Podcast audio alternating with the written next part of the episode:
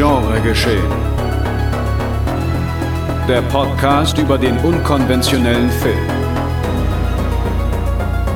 Mit Daniel Schröckert, André Hecker und Tino Hahn.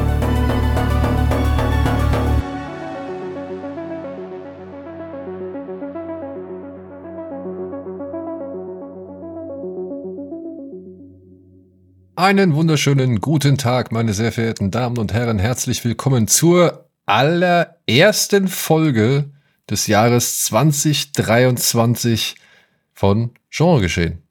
Und gleich der letzten. Nein, Quatsch. naja, aber in dieser allerersten sprechen wir über das Vergangene. Und zwar über unsere Highlights aus dem Jahr 2022. Aber bevor ich erkläre, wie die zustande gekommen sind, begrüße ich einmal ganz herzlich meine beiden Mitstreiter hier, Tino Hahn. Hallo. Und André Hecker. Moin, moin. Hallo, mein Name ist Daniel Schröckert, ihr hört Genre geschehen, Folge Nummer 87, wenn mich jetzt mein Gedächtnis nicht im Stich lässt. Und ja, wir wollen heute einmal Revue passieren lassen, was unsere Herzen in Wallung gebracht hat im letzten Jahr. Und das war nicht ganz so einfach. es war nicht ganz so einfach, den Prozess, sag ich mal, festzulegen, nachdem diese Listen zusammengestellt werden. Denn wir haben uns dafür entschieden und ich äh, bitte meine beiden Kollegen, mich zu korrigieren, falls ich irgendeine Scheiße labere. Aber. Nur jetzt oder generell später auch? nur jetzt, nur okay. jetzt. Ja, ich will die Illusion noch ein bisschen aufrechterhalten. Ja, zumindest das nächste Jahr noch, also dieses Jahr noch. Ja, also, wir haben gesagt, wir nehmen alles mit in die Liste, was irgendwie auf irgendeine Art und Weise Genre ist. Und was Genre ist, das haben wir unter anderem in Folge Nummer 0 besprochen oder einmal definiert, so für uns. Also, falls ihr jetzt irgendwie noch Fragen habt, wie wir Genre verstehen, dann gönnt euch zwei Stunden und hört mal da in Folge 0 rein, um vielleicht zu verstehen, was wir da alles mit reinpacken. Außerdem bestätigen Ausnahmen ja auch immer die Regel. Genau. Und ich glaube, es wird schon heute die ein oder andere fragwürdige Entscheidung geben. Glaube ich schon. Ich hab Beziehungsweise. Gefühl, ich habe hab das Gefühl, äh, Ausnahmen bestätigen die Regeln ist eh so das heimliche Geheimkonzept dieses Podcasts. also ich, ich denke schon, dass wir bei dem einen oder anderen Film doch mal diskutieren werden. Aber gut. Und dann war eine weitere Bedingung, wir müssen diesen Film in diesem Jahr gesehen haben. Ob er aus diesem Jahr ist, ist nicht zwangsläufig gegeben. Allerdings darf er auch nicht älter sein als das Jahr 2019. Denn wir haben uns gedacht, ja, hier und da kamen ja schon Filme zu uns nach Deutschland, egal ob über Streamingdienst oder ins Kino oder auf Festivals, die ja halt irgendwie schon vor Corona entstanden sind, aber eben durch Corona erst jetzt zu uns gekommen sind. Und den Film wollten wir halt auch eine Chance geben. Deswegen kann es schon hier und da sein, dass ein Film vorgenommen, äh, also aufgetaucht, aufgetaucht, der auftaucht, der halt nicht aus diesem Jahr ist, sondern halt vielleicht aus 2021, 20 oder eben 19. Und wir wollen jetzt, um das alles nicht zu sehr ausarten zu lassen, die Plätze 10 bis 6 etwas schneller abhaken. Auch wenn ich das für ein vollkommen wahnwitziges Unterfangen halte. Aber das müsst ihr beide entscheiden. Eure Idee war es schließlich. Na, wir haben das ja quasi nur in den Raum gestellt, damit die Episode vielleicht nicht acht Stunden dauert. Ja. Wie gut das funktioniert, werden wir jetzt ja erleben, live. Ja.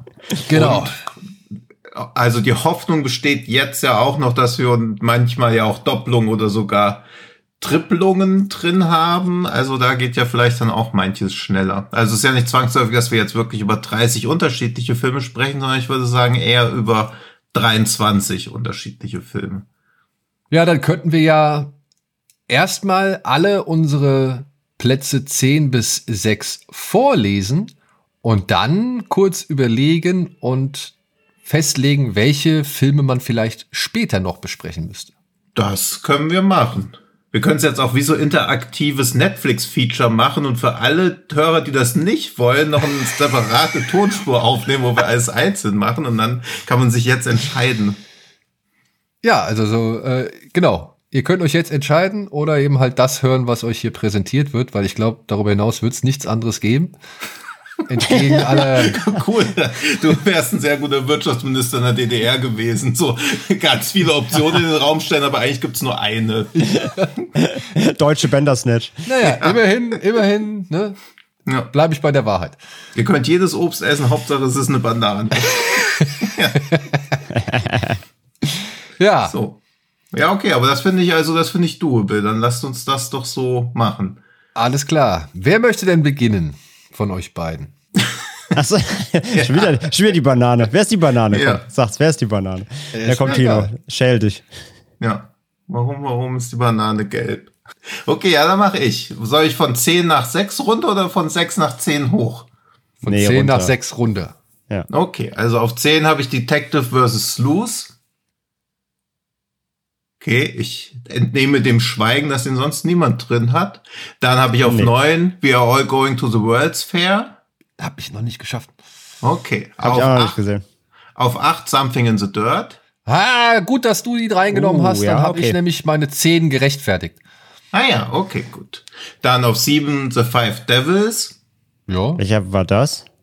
Das ist der Film mit der Schwimmerin. Genau. Ah, okay. Also der auch in Hamburg irgendwie eine ganz merkwürdige Premiere hatte und dann Siege Steve und danach weiß ich gar nicht, ob der irgendwo nochmal auftaucht. Nö. Okay, auf sechs habe ich Vikram. Ja. Endlich, okay, endlich cool. was Indisches. Ja. Gut. Ja, dann äh, André. Dass du die Indischen nicht äh, vor der Top 5 verballerst, das war mir schon Ja, klar. eben, da wäre ich ja, ja schön unprätentiös, das geht nicht. ähm, ja, dann lege ich los. Bei mir auf Platz Nummer 10 ist Old Henry. Endlich mal wieder ein guter Western gewesen. Hat mich äh, überrascht und beeindruckt und sehr gefreut. Ja. Nö, nö, also. Okay, du hast nur zustimmend. Genau, genau, genau. Also ich äh, gebe ein Zeichen, um quasi darauf hinzuweisen, dass wir über diesen Film auf jeden Fall gleich nochmal reden werden. Sehr gut. Sehr gut. Ähm, dann auf Platz ähm, 9 ein Film, der mich vor allem im, aus dem Mainstream-Kino wirklich dieses Jahr komplett abgeholt hat im Kino, Bullet Train. Hätte ich nichts erwartet und hat mir sehr viel Spaß gemacht. Dann auf Platz 8 äh, Incantation. Hm. Äh, muss ich sagen, auch einer der größten für mich so Horror- äh, und Found-Footage-Überraschungen. Großes, großes Fest. Dann Platz 7, dann bei mir Bones and All. Oh wollte ich, war, war nicht ganz unentschlossen, ob, ob er unter, also in die Top 5 rutscht, aber ist dann doch bei mir noch leicht rausgewandert. Er war vorher weiter unten, aber ist dann hochgeschoben worden. Ähm, und auf Platz 6 ganz frisch äh, Soft and Quiet. Hui. Mhm.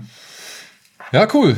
Pass auf, äh, ich würde ganz schnell meine runterrattern mhm. und kann aber dann schon direkt zwei Sachen halt eben anschließen, mhm. die ihr genannt habt. Dann okay. können wir da kurz mal drüber reden. Ja? Na klar. Ich habe auf Platz 10, weil ich einfach gedacht habe, komm, der, der hat es irgendwie verdient, dass der noch mal ein bisschen nach oben gepusht wird. Mhm. Und eben, weil ich mir sicher war, ich war mir wirklich, ich habe wirklich darauf gehofft und ich war mir eigentlich sicher, dass Tino Something in the Dirt nimmt, weil sonst wäre der meine 10 gewesen. Aber ich habe stattdessen Deadstream auf die 10 genommen, weil ich gedacht ah, habe, ja. ach komm, ey, mit dem hatte ich echt doch so eine gute Zeit der verdient es irgendwie auf der 10 zu landen, beziehungsweise werden wir bestimmt über den einen oder anderen Film, weil Soft and Quiet ist ein Film, den habe ich auch noch mal, äh, mit dem habe ich auch gehadert, ob ich den mit in meine Top 10 nehmen soll. Ähm, da habe ich, den habe ich, hab ich auch noch mal äh, so so als keine Ahnung Ersatzplatz für Deadstream gehabt. Und deswegen freut es mich, dass die beiden jetzt halt schon aufgetaucht sind, damit ich Deadstream quasi in die 10 heben, auf die 10 heben kann. Ja, finde ich gut. Ähm, dann habe ich Animals auf der 9. Hm? Weil ich muss sagen, der Film hat mich einfach äh, an, an Stellen berührt, wo ich dachte, so viel Fassungslosigkeit kann man eigentlich gar nicht mehr erzeugen. Aber das war schon echt äh, ein Film, der hat mich runtergemacht und äh, das muss ich einfach honorieren. Dann habe ich auf Platz 8 Old Henry. Nice, ja. Auf Platz 7 habe ich dann doch mich für The Batman entschieden, um mal so einen Blockbuster drin zu haben. Und auf der 6 habe ich History of the Occult oder Historia dello Occulto. Hm. Ja. Ja, den habe ich leider nicht mehr geschafft, aber ja, cool. Ja. Ja, den hatte ich da leider 2020 schon gesehen. Deswegen ist das alles so abstrus durcheinander. Genau, und ich habe den halt erst ja. dieses Jahr gesehen. Aber um da halt einfach kurz mal äh, einzusteigen, das war für mich halt irgendwie, wenn ich mir meine Liste so angucke, ja, der, der irgendwie coolste, frischeste oder Hm. überraschendste oder, oder auch stilsicherste und konsequenteste Horrorfilm, den ich dieses Jahr so gesehen habe. Also ich, der ist, der ist nicht lang, der geht 80 Minuten, der- der holt das Beste da aus diesen 80 Minuten meiner Ansicht nach raus. Er hat eine fragwürdige Entscheidung, äh, da muss man halt mitgehen oder eben nicht, aber in Anbetracht der ganzen Inszenierung und der Atmosphäre und der Umstände, die hier erzählt werden, finde ich, kann man da mitgehen. Und dann spielt der da sein, sein Mindfuck-Potenzial genauso gut aus wie sein Schauerpotenzial. Und das finde ich für so einen Film, der doch relativ kostengünstig wirkt, aber halt eben nicht so aussieht, finde ich das sehr, sehr erstaunlich. Und als kleine Einordnung für die Geschichte, es geht hier so gesehen um eine Fernsehsendung, die soll abgesetzt werden, darf aber noch ein letztes Mal ausgestrahlt werden. Und in dieser Fernsehsendung sollen, ja, sollen gewisse Machenschaften in der Regierung geklärt werden. Und parallel dazu sehen wir halt die Redaktion, die für diese Fernsehsendung recherchiert hat und die halt mitfiebert und halt darauf hofft, dass da irgendwie die entscheidenden Informationen jetzt irgendwie gedroppt werden. So. Und das Ganze nimmt aber halt wirklich, ja, ich würde auch schon fast sagen, ein wenig Lovecraftsche Züge an. Wie auch halt eben in seiner eigenen Atmosphäre. Also ich kenne schwer Vergleichbares. Also ich kenne kaum Filme, die ich jetzt in diesem Atemzug nennen wollen würde, so, weil sie nicht, nicht das gleiche widerspiegeln oder nicht irgendwie auch nur im Ansatz irgendwie was ähnliches erzählen. Der Film, der mich am stärksten an, an Historio dello Occulto erinnert hat, ist Loose, meiner Ansicht nach. Weil die beide so ein wahnwitziges Grundgerüst haben, dass du vielleicht irgendwo erahnen kannst, aber du hast am Ende auch nicht alle Antworten oder du, du, du sitzt am Ende doch da und rätselst irgendwie, was habe ich denn da jetzt gerade gesehen? Und das wird aber mit einer Stilsicherheit und auch von den Darstellern mit einer, mit einer, mit, mit dem richtigen Elan einfach rübergebracht. Die haben alle Bock drauf, die, die machen, die gehen da alle gut mit. Und am Endeffekt habe ich einen Film, wirklich, wo ich genauso ahnungslos wie begeistert da sitze. Ja, würde ich bei einem mitgehen. Also ich fand den auch richtig, richtig stark, gerade weil das Setting an sich eigentlich gar nicht gruselig sein dürfte, weil TV-Sendung plus irgendwas findet in der Regierung statt, ist jetzt nicht so das krasseste Gruselpotenzial. Aber dadurch, dass das halt alles auch noch so nahezu in Echtzeit erzählt wird und du auch noch wie so ein, ja, diese Spannung, die durch diese Recherchen einfach entstehen, dann die Spannung im TV-Studio, wie sie quasi zwei so Spannungspunkte parallel die ganze Zeit erzählen mit dieser Stilsicher, das hat mich auch sehr beeindruckt. Ja. Also, Also, ich hoffe, der stark, kommt jetzt ja. bald mal irgendwie äh, zu uns. Das wäre echt schön. Hm. Ja, und Old Henry, ey, gehe ich, gehe ich voll mit André mit. Ich fand, das war echt ein Western, der ey, auf dem Papier halt erstmal überhaupt nicht spannend klingt. Ein Schweinefarmer mit seinem Sohn irgendwie äh, lebt da in der Einöde und dann kommt irgendwann einer dahergeritten und ähm, ja, möchte ihm ans Leder. Aber ich fand das alles Tim Blake Nelson in der Hauptrolle, die Kamera, die Action, die Spannung, die zwischen halt eben diesen vermeintlichen Sheriffs und eben dem Schweinefarmer entstehen. Alles klasse, ey. Also wirklich großartiger Film. Ja, absolut. Also der ist auch so schnörkellos. Da war nicht mal irgendwie ein großer Überbau. Da geht's nicht jetzt wirklich noch um irgendwelche Subthemen, die irgendwie noch im Neben Nebensatz mitbehandelt werden. Da gibt's kein großes Aha oder so, beziehungsweise es gibt ein kleines Aha, was aber auch nicht so wichtig ist. Aber der war, der war einfach, der war einfach schnörkellos. Wirklich, es war einfach mal wieder ein, wirklich ein, ein schöner, staubiger, blutiger, spannender Western. Ähm, so, der, der, der genauso weiß, wo seine Stärken sind, der kein zu großes Szenario aufmacht wie gesagt, kam aus dem Nichts und hat mich echt super überrascht. Und was mag ich ja immer gern dann, wenn du wirklich hier sitzt und denkst, okay, krass, wo kam das jetzt her? Ähm, das war bei dem Film kaum, also es war bei wenigen Filmen krasser als bei dem ähm, in diesem Jahr. Von daher, wie gesagt, also wer Western, wer Western mag und so alte Schule-Western vermisst, der muss sich ihn angucken. Ja. Mhm. Und ja, Something in the Dirt hätte ich normalerweise mit reingenommen, weil das war einer der Benson und Moorhead-Filmen, der mich nach langer Zeit mal wieder so richtig gut abgeholt hat.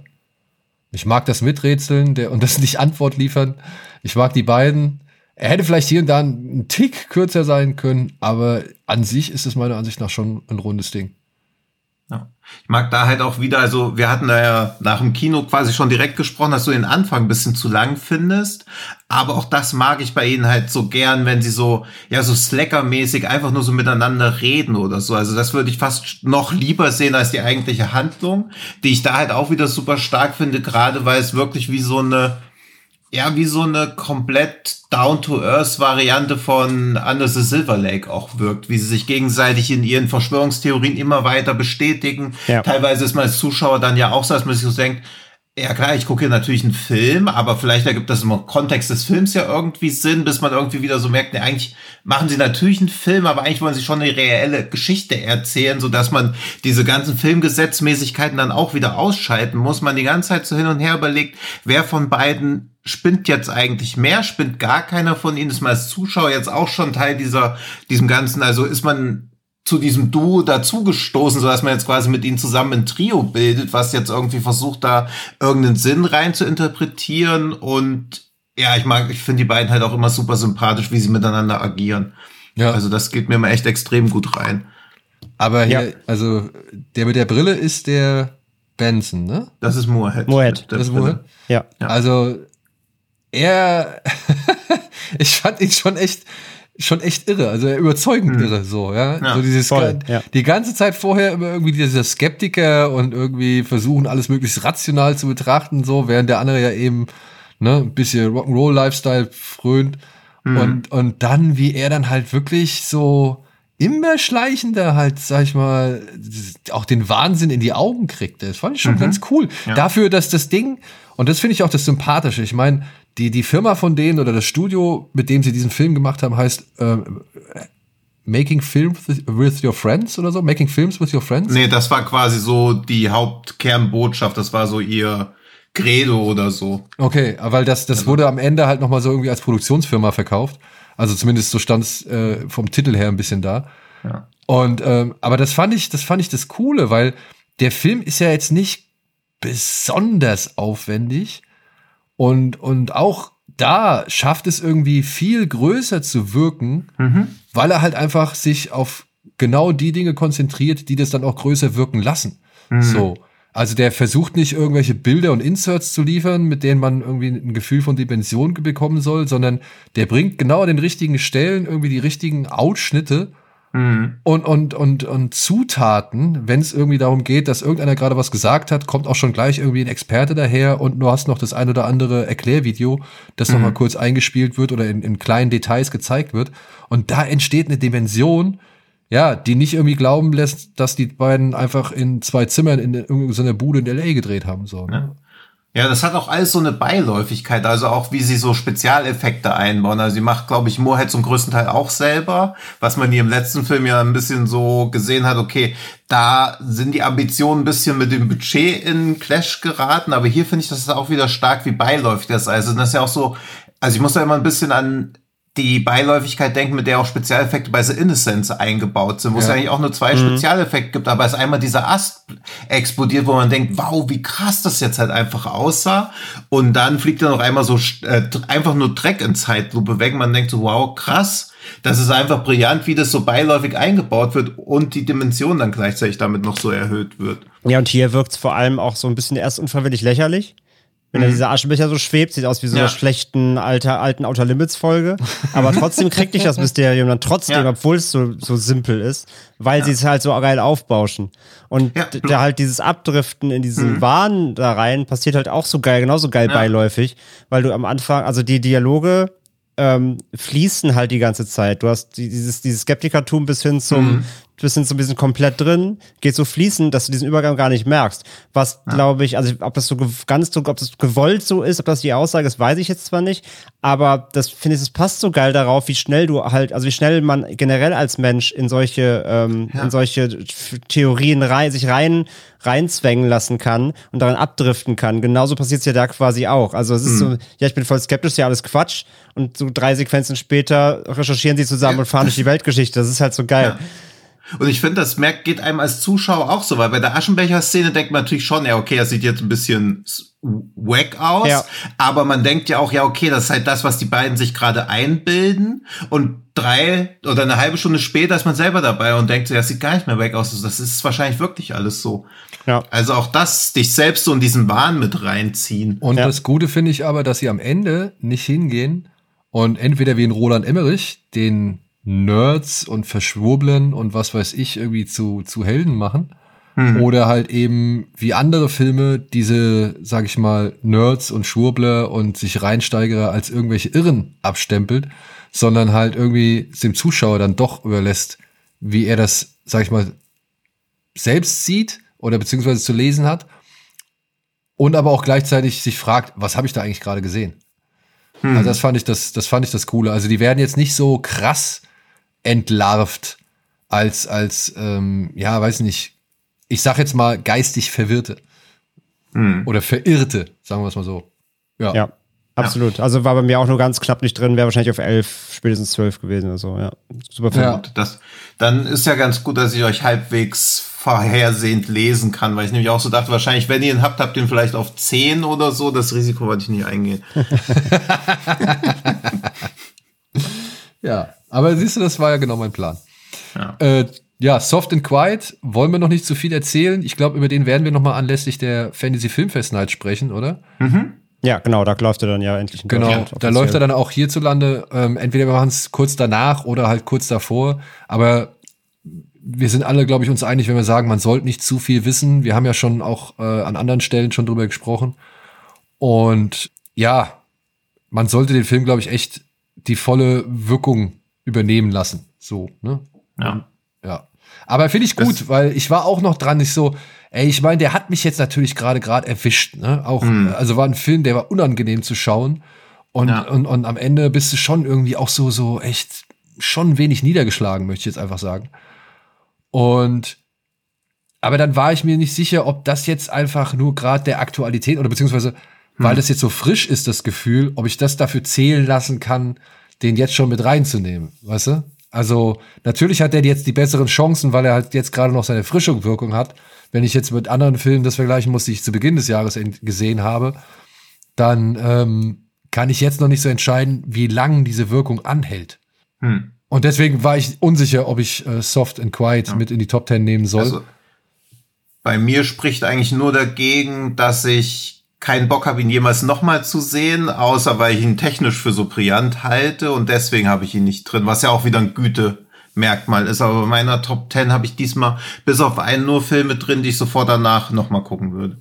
Ja, gut, klar, wenn das das Kriterium Ja. ist, dann verstehe ich das komplett, ja. Mich hat er halt, bei mir ist er wie Daniel, mich hat es jetzt so weggeblasen, auf die unangenehmste Art, aber da, da, da war trotzdem wieder klar, der muss rein. Aber verstehe Ja, ich das voll, war bei ja. mir auch so, wo ich aber dann auch dachte, oh, Alter, also, Nee, klar, Ja, also ich- Bock, Bock drauf, das nochmal Ja, zu sehen, hat man das- eigentlich nicht, das stimmt, ja. Obwohl ich muss sagen, im Vergleich zu Animals, ja, Ja. hätte ich tatsächlich noch mal im Kino Bock, Soft and Quiet zu gucken. Ja, das, Animals- das, das, Ach so, ja, das, ja, aus das, technischer, also das im Kino will ich mir ja. auch, Ja. deswegen finde ich auch gut, wenn wir erst dann kurz vorm Fantasy Filmfest nochmal drüber sprechen. Genau. Und Animals ist halt für mich der Film, den ich eigentlich nicht noch mal sehen möchte, aber vielleicht dann doch noch mal anschauen werde, weil ich den halt auch technisch echt ganz geil fand. Animals habe ich halt ja nicht, also habe ich ja nicht gesehen. Ich war ja bei unserer Folge nicht dabei. Und nachdem ich dann die Folge gehört habe, wie ihr darüber geredet habt, habe ich den, ich habe es auf der Watchlist, aber ich habe echt keinen Bock gehabt. Und zwar im, im positiven Sinne. Also ich weiß, dass der wahrscheinlich super sein wird, aber auf den, auf den hatte ich dieses Jahr, ich war nie in Stimmung.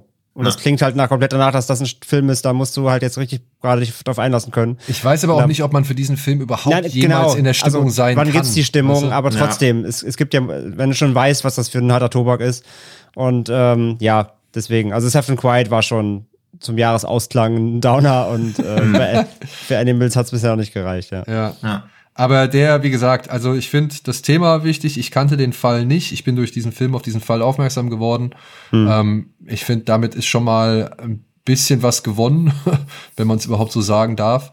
Hm. Und äh, ich muss sagen, wie er gemacht ist, das hat alles bei mir wirklich die richtige Faszination, die richtige Abscheu und auch den richtigen Schlag in der Magengrube äh, ergeben so und äh, das Also starkes, starkes, starker Film meiner Ansicht nach, obwohl ich mir auch der Diskussionswürdigkeit also dieses Films durchaus bewusst bin. Also man kann darüber streiten, sehr doll streiten, ob der Film die Position, die er am Ende einnimmt, ob er das wirklich machen sollte, ob er das wirklich machen muss, ob das nicht einfach auch äh, Verrat an dem, an der eigentlichen Aussage ist. Aber ich muss sagen, die Entscheidung, dass er das so gemacht hat, die fand ich dann doch auch echt spannend, weil es mir auch nochmal eine andere Form von Unbequemheit oder unangenehm, also eine andere, eine andersartige, unangenehme Stimmung erzeugt hat oder ein unangenehmes Gefühl erzeugt hat. Und das fand ich, das fand ich halt dann auch nochmal echt interessant so, ja, weil gerade so mit der letzten Kamerabewegung, die dieser Film aufbietet, da hatte ich dann so ein Aha-Erlebnis, wo ich dachte, oh, okay, das habe ich nicht gesehen. Also das ist, habe ich nicht so realisiert, das habe ich mir nicht so gedacht. Und dann wird, wurde mir halt einfach vieles klarer, auch im Kontext des Films. Und ich fand das eine, ich fand das eine gute, also ich fand gut, dass der Regisseur da halt einfach einen Standpunkt bezogen hat so und dass er sich da nicht irgendwie rausgeschummelt hat, sondern gesagt hat, nee, ich, ähm, ich mach das jetzt so. Und bei mir hat das die richtige Wirkung erzielt und vor allem auch eine verheerende oder eine niederschmetternde hm. Ja, bei mir absolut auch. Also das ist immer so ein bisschen diese Problematik, dass es definitiv ein Top Ten Film ist, aber kann man ihn empfehlen Nein. ohne Nein. ja ohne ganz viele Abers und du musst dir Warnungen, bewusst sein, dass ja. und ja, deswegen, also, aber ich halte ihn auch für sehenswert und wichtig auf also, jeden Fall. Aber nur, das ändert ja nichts daran, wie dieser Film wirklich mich gepackt ja, ja, oder beziehungsweise mich erwischt hat, so, ne? Also, das kann ich jetzt einfach nicht abstreiten. Ich, ich, ich, mir ist auch bewusst, dass ich jetzt da in dem Moment Werbung für etwas mache oder für Bilder mache, die man nicht in seinem Kopf haben muss. Das mhm. ist mir schon klar. Aber nichtsdestotrotz muss ich diese genau deswegen diese Bilder auch irgendwo würdigen. Mhm. So, ne? Also Klar. das ist halt so das, das, das Dilemma oder die Zwickmühle an der Sache. Aber alles in allem hat mich der Film wirklich umgehauen. Das fand ich gut. Mhm. Ja. ja. So, was haben wir noch? Habe ich noch irgendwas vergessen? Wollt ihr noch irgendwie auf einen Film oder auf den einen oder anderen Film eingehen? Ja, aber das so, meiste der andere ja. haben wir, glaube ich, im Podcast-Rahmen ja auch gesprochen. Äh, was hatten wir Ich weiß nicht, Vikram haben wir noch nicht besprochen, oder? Nee, Detective vs. Sleuth auch noch nicht. Stimmt, genau. Dann Tino. Also, da, da habe ich mich auch am meisten drauf vorbereitet. Also, das ist der neue Film von Wai Kawai, den man wahrscheinlich am ehesten daher kennt, weil er mit Johnny To viele Sachen zusammen gemacht hat. Also zum Beispiel zusammen Re Regie geführt bei Mad Detective Fulltime Killer, hat die Drehbücher für Johnny To für Truck War und Vengeance geschrieben und hat mit Johnny To die Produktionsfirma Mickey Way Image war es quasi das größte Indie-Studio von Hongkong ist. Die haben 1996 mit Beyond Hypothermia angefangen, dann die ganzen Johnny To Sachen gemacht, Running Out of Time 1 und 2, The Mission, Election 1 und 2 Exiled und jetzt 2022 Septep, das ist eine Anthologie mit von Sammo Hung, Ringo Lam, Johnny To und Zoe Haag. Da bin ich auch wieder scharf drauf, ist aber noch nirgendwo zu bekommen.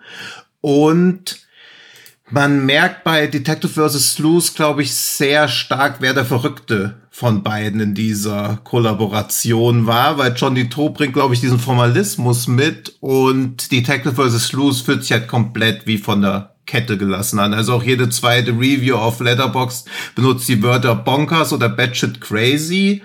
Und er fühlt sich wirklich von Anfang an so an, als ob man die ersten 90 Minuten aus Versehen nicht gesehen hat. Also es springt sofort in die Handlung rein. Ich habe den Anfang fünfmal geguckt, weil ich immer wieder dachte, ich verstehe irgendwas nicht. Und bis ich auch gecheckt habe, dass die eine Person identisch mit einer anderen Person ist, weil er da wieder diese ja, auch wieder diesen, ich weiß gar nicht, was es ist, magischer Realismus, keine Ahnung, wie ich das nennen soll, aber ähnlich wie bei Mad Detective er dann auch diese ganzen Persönlichkeiten, die der Mad Detective sehen kann, in einer Person verschmilzt, sind hier halt auch mehrere Figuren in einer Person verschmolzen, was es ziemlich schwierig macht, einer Ermittlungsarbeit zuzugucken, wo sich Polizei noch ein Duell liefert mit anderen Leuten, denn die Sleuths, das ist eine Gruppe von Tätern, die immer Leute umbringt und anhand deren Morde lässt sich schon erahnen, wie die mit Fällen zusammenhängen können, in denen eine andere Person vorher ermittelt hat. Diese Person wurde aber aus dem Dienst suspendiert, weil sie einen psychischen Zusammenbruch hatte, als sie einmal angekreidet hat, dass in einem dieser Fälle, wo es jetzt auch drum geht, eine Fehlermittlung gegeben hat. Und das wird halt so in den ersten fünf Minuten halbwegs etabliert, aber ich dachte so, ja, okay, es würden Rückblenden bestimmt nochmal deutlicher, aber da war leider zwischen den ganzen Shootouts und den absurden Sequenzen, die im 10-Minuten-Takt abgefeuert werden, leider keine Zeit. Also das ist richtiges Überforderungskino gewesen, aber geile Action und es nimmt halt überhaupt keinerlei Rücksicht auf irgendwas. Also das war wirklich Und dann noch recht knackig, ne? Der geht auch nicht so lang, Ja. oder? Ja, 110 Minuten und es ist ein bisschen so, weil ich ja Carter, glaube ich, am besten von uns allen fand, aber natürlich auch da die Schwächen sehe und Detective vs. Loose ist so ähnlich wie Carter, aber mit Inhalten. Also auch so komplett jegliche Form von Geschichten erzählen, komplett ignorieren, Sachen einfach reinwerfen. Es gibt zwischendurch mal ganz kurz einen fliegenden Dämon, wo man so denkt, okay, was zur Hölle ist das jetzt? Der Film war auch bisher die ganze Zeit gegroundet. Und dann, damit muss man sich halt einfach so anfreunden. Und es wird halt alles mit so einer, ja, mit so einer Energie reingeballert und auch so einer völligen Überzeugung, dass das jetzt schon genau an der Stelle im Film so einen Sinn ergibt, dass mir das sehr viel Freude bereitet hat. Aber er ist schon richtig, ja, wild. Also, dass sowas als Blockbuster funktioniert, hat immerhin 110 Millionen eingespielt in China. Das ist schon wieder sehr beeindruckend. Auf Letterbox stand irgendwie ganz gut, dass, dass der Film sich anfühlt, als ob jemand versucht hätte, ein Kartenhaus zu bein- bauen, aber die einzelnen Quadrate bestehen aus Toilettenpapier. Das hat mir ganz gut gefallen, weil eigentlich stürzt der Film auch permanent zusammen, aber es ist ihm halt einfach egal. Und das macht mir immer sehr viel Spaß, wenn sowas mit so einer Energie und Spielfreude von allen Beteiligten einfach so durchgeknüppelt wird. Ja, aber bei Carter war es ja nicht unbedingt, dass es bonkers ist oder so, ne? Bei Carter war es ja nur anstrengend, das alles anzuschauen. Ja, Genau, bei, bei Carter war eher die Inszenierung anstrengend, ja.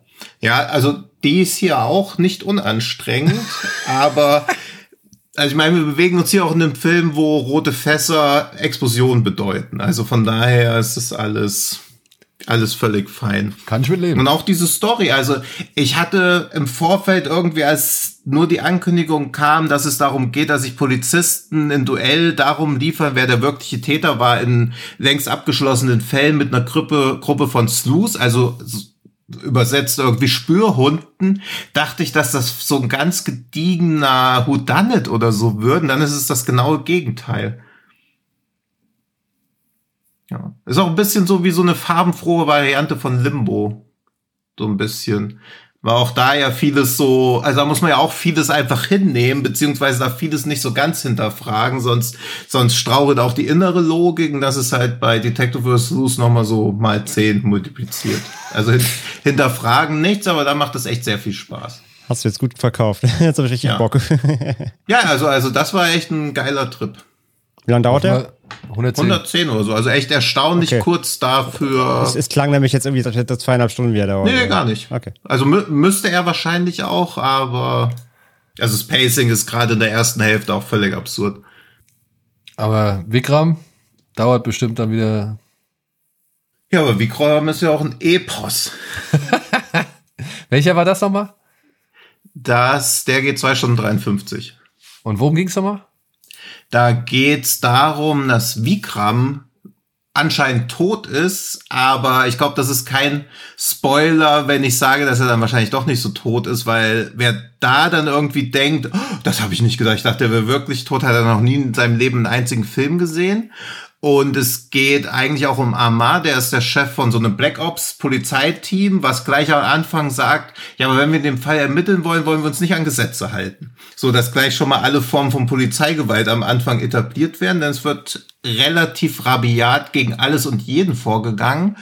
Und bei Vikram gefällt mir am besten, dass es eigentlich die ganze Zeit drei Fraktionen gibt. Es gibt einmal die Guten oder die Pseudo-Guten, die Polizei. Dann gibt's Vikram, von dem man nicht so ganz genau weiß, was er überhaupt für eine Rolle hier einnimmt. Und sein ganzes Ableben, beziehungsweise warum die ganze Welt denkt, dass er tot wird, wird ein bisschen wie so ein Whodunit inszeniert, damit der Film dann in der zweiten Hälfte in so einen Non-Stop-Action eigentlich münden kann. Und da hat mir wieder diese Verknüpfung von den verschiedenen Genres gefallen. Und dann gibt es noch ein, ja, einen Drogenboss, der sich immer wieder solche, ich glaube mal, es soll sowas wie Chris oder wie Tilly Dean oder so sein. Jedenfalls immer, bevor er in den Kampf reingeht, zieht er sich so, zerbeißt er wie so eine Art Kristall. Und durch diesen Kristall wird er unglaublich paranoid. Und es gibt eine sehr, sehr gute Sequenz, wo er der Meinung ist, dass sein ganzes Drogenlabor irgendwie in die Luft gesprengt wird und alle leise sein müssen, weil sonst das Drogenlabor explodiert. Und dann rennt er völlig auf dieser Droge in diesem Labor rum und informiert alle, dass sie leise sein müssen und jetzt hinter ihm her aus diesem Labor rauslaufen müssen. Und dann hat der Film so mittendrin nochmal so eine wahrscheinlich nehme ich jetzt ein bisschen länger, weil es wirklich war, aber so eine 15-minütige Sequenz, wo einfach der Bösewicht versucht, sein Drogenlabor zu evakuieren, wo niemand laut sein darf. Und das war halt so witzig, während der restliche Film gleichzeitig so, ja, so gritty und brutal einfach ist, weil im Prinzip geht's um mehrere moralische Fragen, die ich jetzt aus Spoilergründen nicht erwähnen möchte. Aber wenn man sich so drüber Gedanken macht, was die Guten hier eigentlich machen und was die angeblich Bösen hier so machen, denkt man sich irgendwann dann auch so, pff, eigentlich ist die Polizei hier das Problem. Und das mag ich immer ganz gern, wenn so diese Graubereiche so abgedeckt werden. Bloß hat er sehr gute Actionsequenzen, sieht super aus und ja, ist auch ein bisschen so Spoiler, aber er ordnet sich dann auch in einen Teil von was Größerem ein. Also es wird dann so in den letzten 20 Minuten klar, dass er eigentlich Teil von einem größeren Universe ist. Das ist nicht so ein M. Night Shyamalan-Twist wie mit Bruce Willis dann, aber es wird schon so ähnlich mit anderen Figuren noch zusammengebracht, so dass er auch so ein bisschen so ein Sneak Peek auf das ist, was in den kommenden Filmen noch passieren wird. Und da habe ich Bock drauf. Weil das Ende ist so ein bisschen, ja, so ein bisschen wie das Ende von Raid 2, nur dass man hier weiß, dass der dritte Teil noch kommen wird und da habe ich Bock. Oh, ist doch nicht ganz abgeschlossen, oder? Also ich meine, lass den ja, jetzt mal also er hat mehrmals gesagt, es kommt nicht, aber du darfst deine Hoffnung trotzdem behalten. Ja, ich behalte meine Hoffnung Ja. auch. Er Ja, sagt, Und Also auch nicht so vom, auch nicht so vom Kampf her, aber Raid 2 endet ja damit, dass halt ganz viele Leute in irgendeiner Halle sind. Man denkt, okay, jetzt wird so ein Endkampf geben und dann ist halt einfach vorbei. Also da wird ja auch noch mal so die ultimative Auseinandersetzung geteased, die hier auch geteased wird und um den Film noch mehr zu oversell, hat äh, Rajamouli, der Regisseur von RRR, von dem wir heute ja vielleicht auch noch was hören, gesagt, dass wenn er eine Szene aus einem Film vom letzten Jahr hätte drehen können, dann hätte er gerne die letzte Szene von Vikram gedreht. Also wo er sagt, die hätte ihm gehören sollen, wenn er wählen könnte. ja, ich bin gespannt. Ich will ihn immer noch sehen. Ich habe ihn immer noch äh, auf der Watchlist. Und ich bin gespannt, wann ich dazu komme. Aber vielleicht ergibt es ja dann auch mal über. Also ich hätte schon so, so ein RRR, den hätte ich schon gerne auf DVD oder so. Ja, glaube ich, wird nie passieren. Ja, leider. Aber, also, oder Blu-ray meine ich jetzt, aber, aber, Ja, ja, klar. UHD.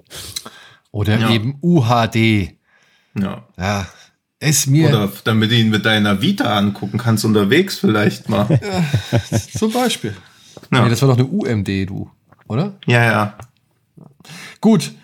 Ähm, wollen wir in die Top 5 einsteigen oder gilt, gilt es noch irgendwie einen Film speziell zu promoten? Ja, also wir hatten halt, äh, wir hatten ja Bones and All hier nicht, aber ich glaube, der ist doch schon so weit äh, größer, dass wir den jetzt, glaube ich, jetzt nicht sezieren müssen noch an der Stelle. Hatten wir den bei, hatten wir den nicht ins, äh, anhand von Sieges besprochen? Weil ich hatte den ja in Sieges gesehen. Nee, Nee? da hab ich, bin ich ja, nee. Da hast du dich geweigert um 8 Uhr morgens, ne? Ja. Und mir wäre es lieber gewesen, wenn ich mich auch komplett verweigert hätte. Ei, ei, Aber- ei, ei. Oh. Da habt ihr wieder nicht die Katz Discord, der die Katz Podcast Folge zu Bones and All mit mir gehört, war? Doch, habe ich. Okay. Ach, aber du redest trotzdem noch mit mir, das ist lieb. Natürlich. Sehr gut. Du kannst verachten, was du möchtest. Das ist äh, völlig falsch. Du verachtest Bones and All. Ja, Warum das denn? ja weil es ein Müllfilm ist. Nein, aber also. Also nehmen wir mal an, Kannibalismus ist keine Metapher, sondern existiert wirklich im Film. Wer gibt den beiden das Recht zu entscheiden, wer wertes und wer unwertes Leben ist? Niemand. Das nehmen sie sich beide. Ja. Ja, also sind sie ja quasi wie Bonnie und Clyde oder wie die beiden aus Natural Born Killers. Also interessiert mich ja schon mal nicht, ob es ihnen gut oder schlecht geht. Also interessiert mich schon mal ihre ganze Liebesgeschichte nicht. Und sie interessiert mich noch weniger an dem Punkt, wo ihnen einfach klar wird, ah, der ist schwul, den können wir ja noch ungestrafter umbringen. Aber dann merken sie, oh nein, der hat eine Familie gehabt. Und ab dem Punkt ist es dann auf einmal schlimm, weil dann ist es wieder wertes Leben. Also wie sehr da so ein konservatives Familienbild von diesem Film hochgehalten wird. Und der Typ von diesem Süßigkeitenstand, der sich dann ganz kurz, der Film macht ja mehrmals klar, er spielt irgendwie so mitten während der Reagan-Ära, als noch Amerika recht konservativ ist man sich nicht einfach so outen kann. Und dann fühlt er sich zum ersten Mal erkannt in seiner Sexualität und später merkt man, dass er in so einer Ehe gefangen ist, obwohl er ja schwul ist und diese Ehe wahrscheinlich nur eingegangen hat, weil er den gängigen Rollenmodellen entsprechen wollte und deswegen auch der Hass oder diese Aggression gegen das Kind an der Süßigkeitenbude auch eher ein Zeichen dafür ist, wie sehr er sich in seinem eigenen Leben unglücklich fühlt.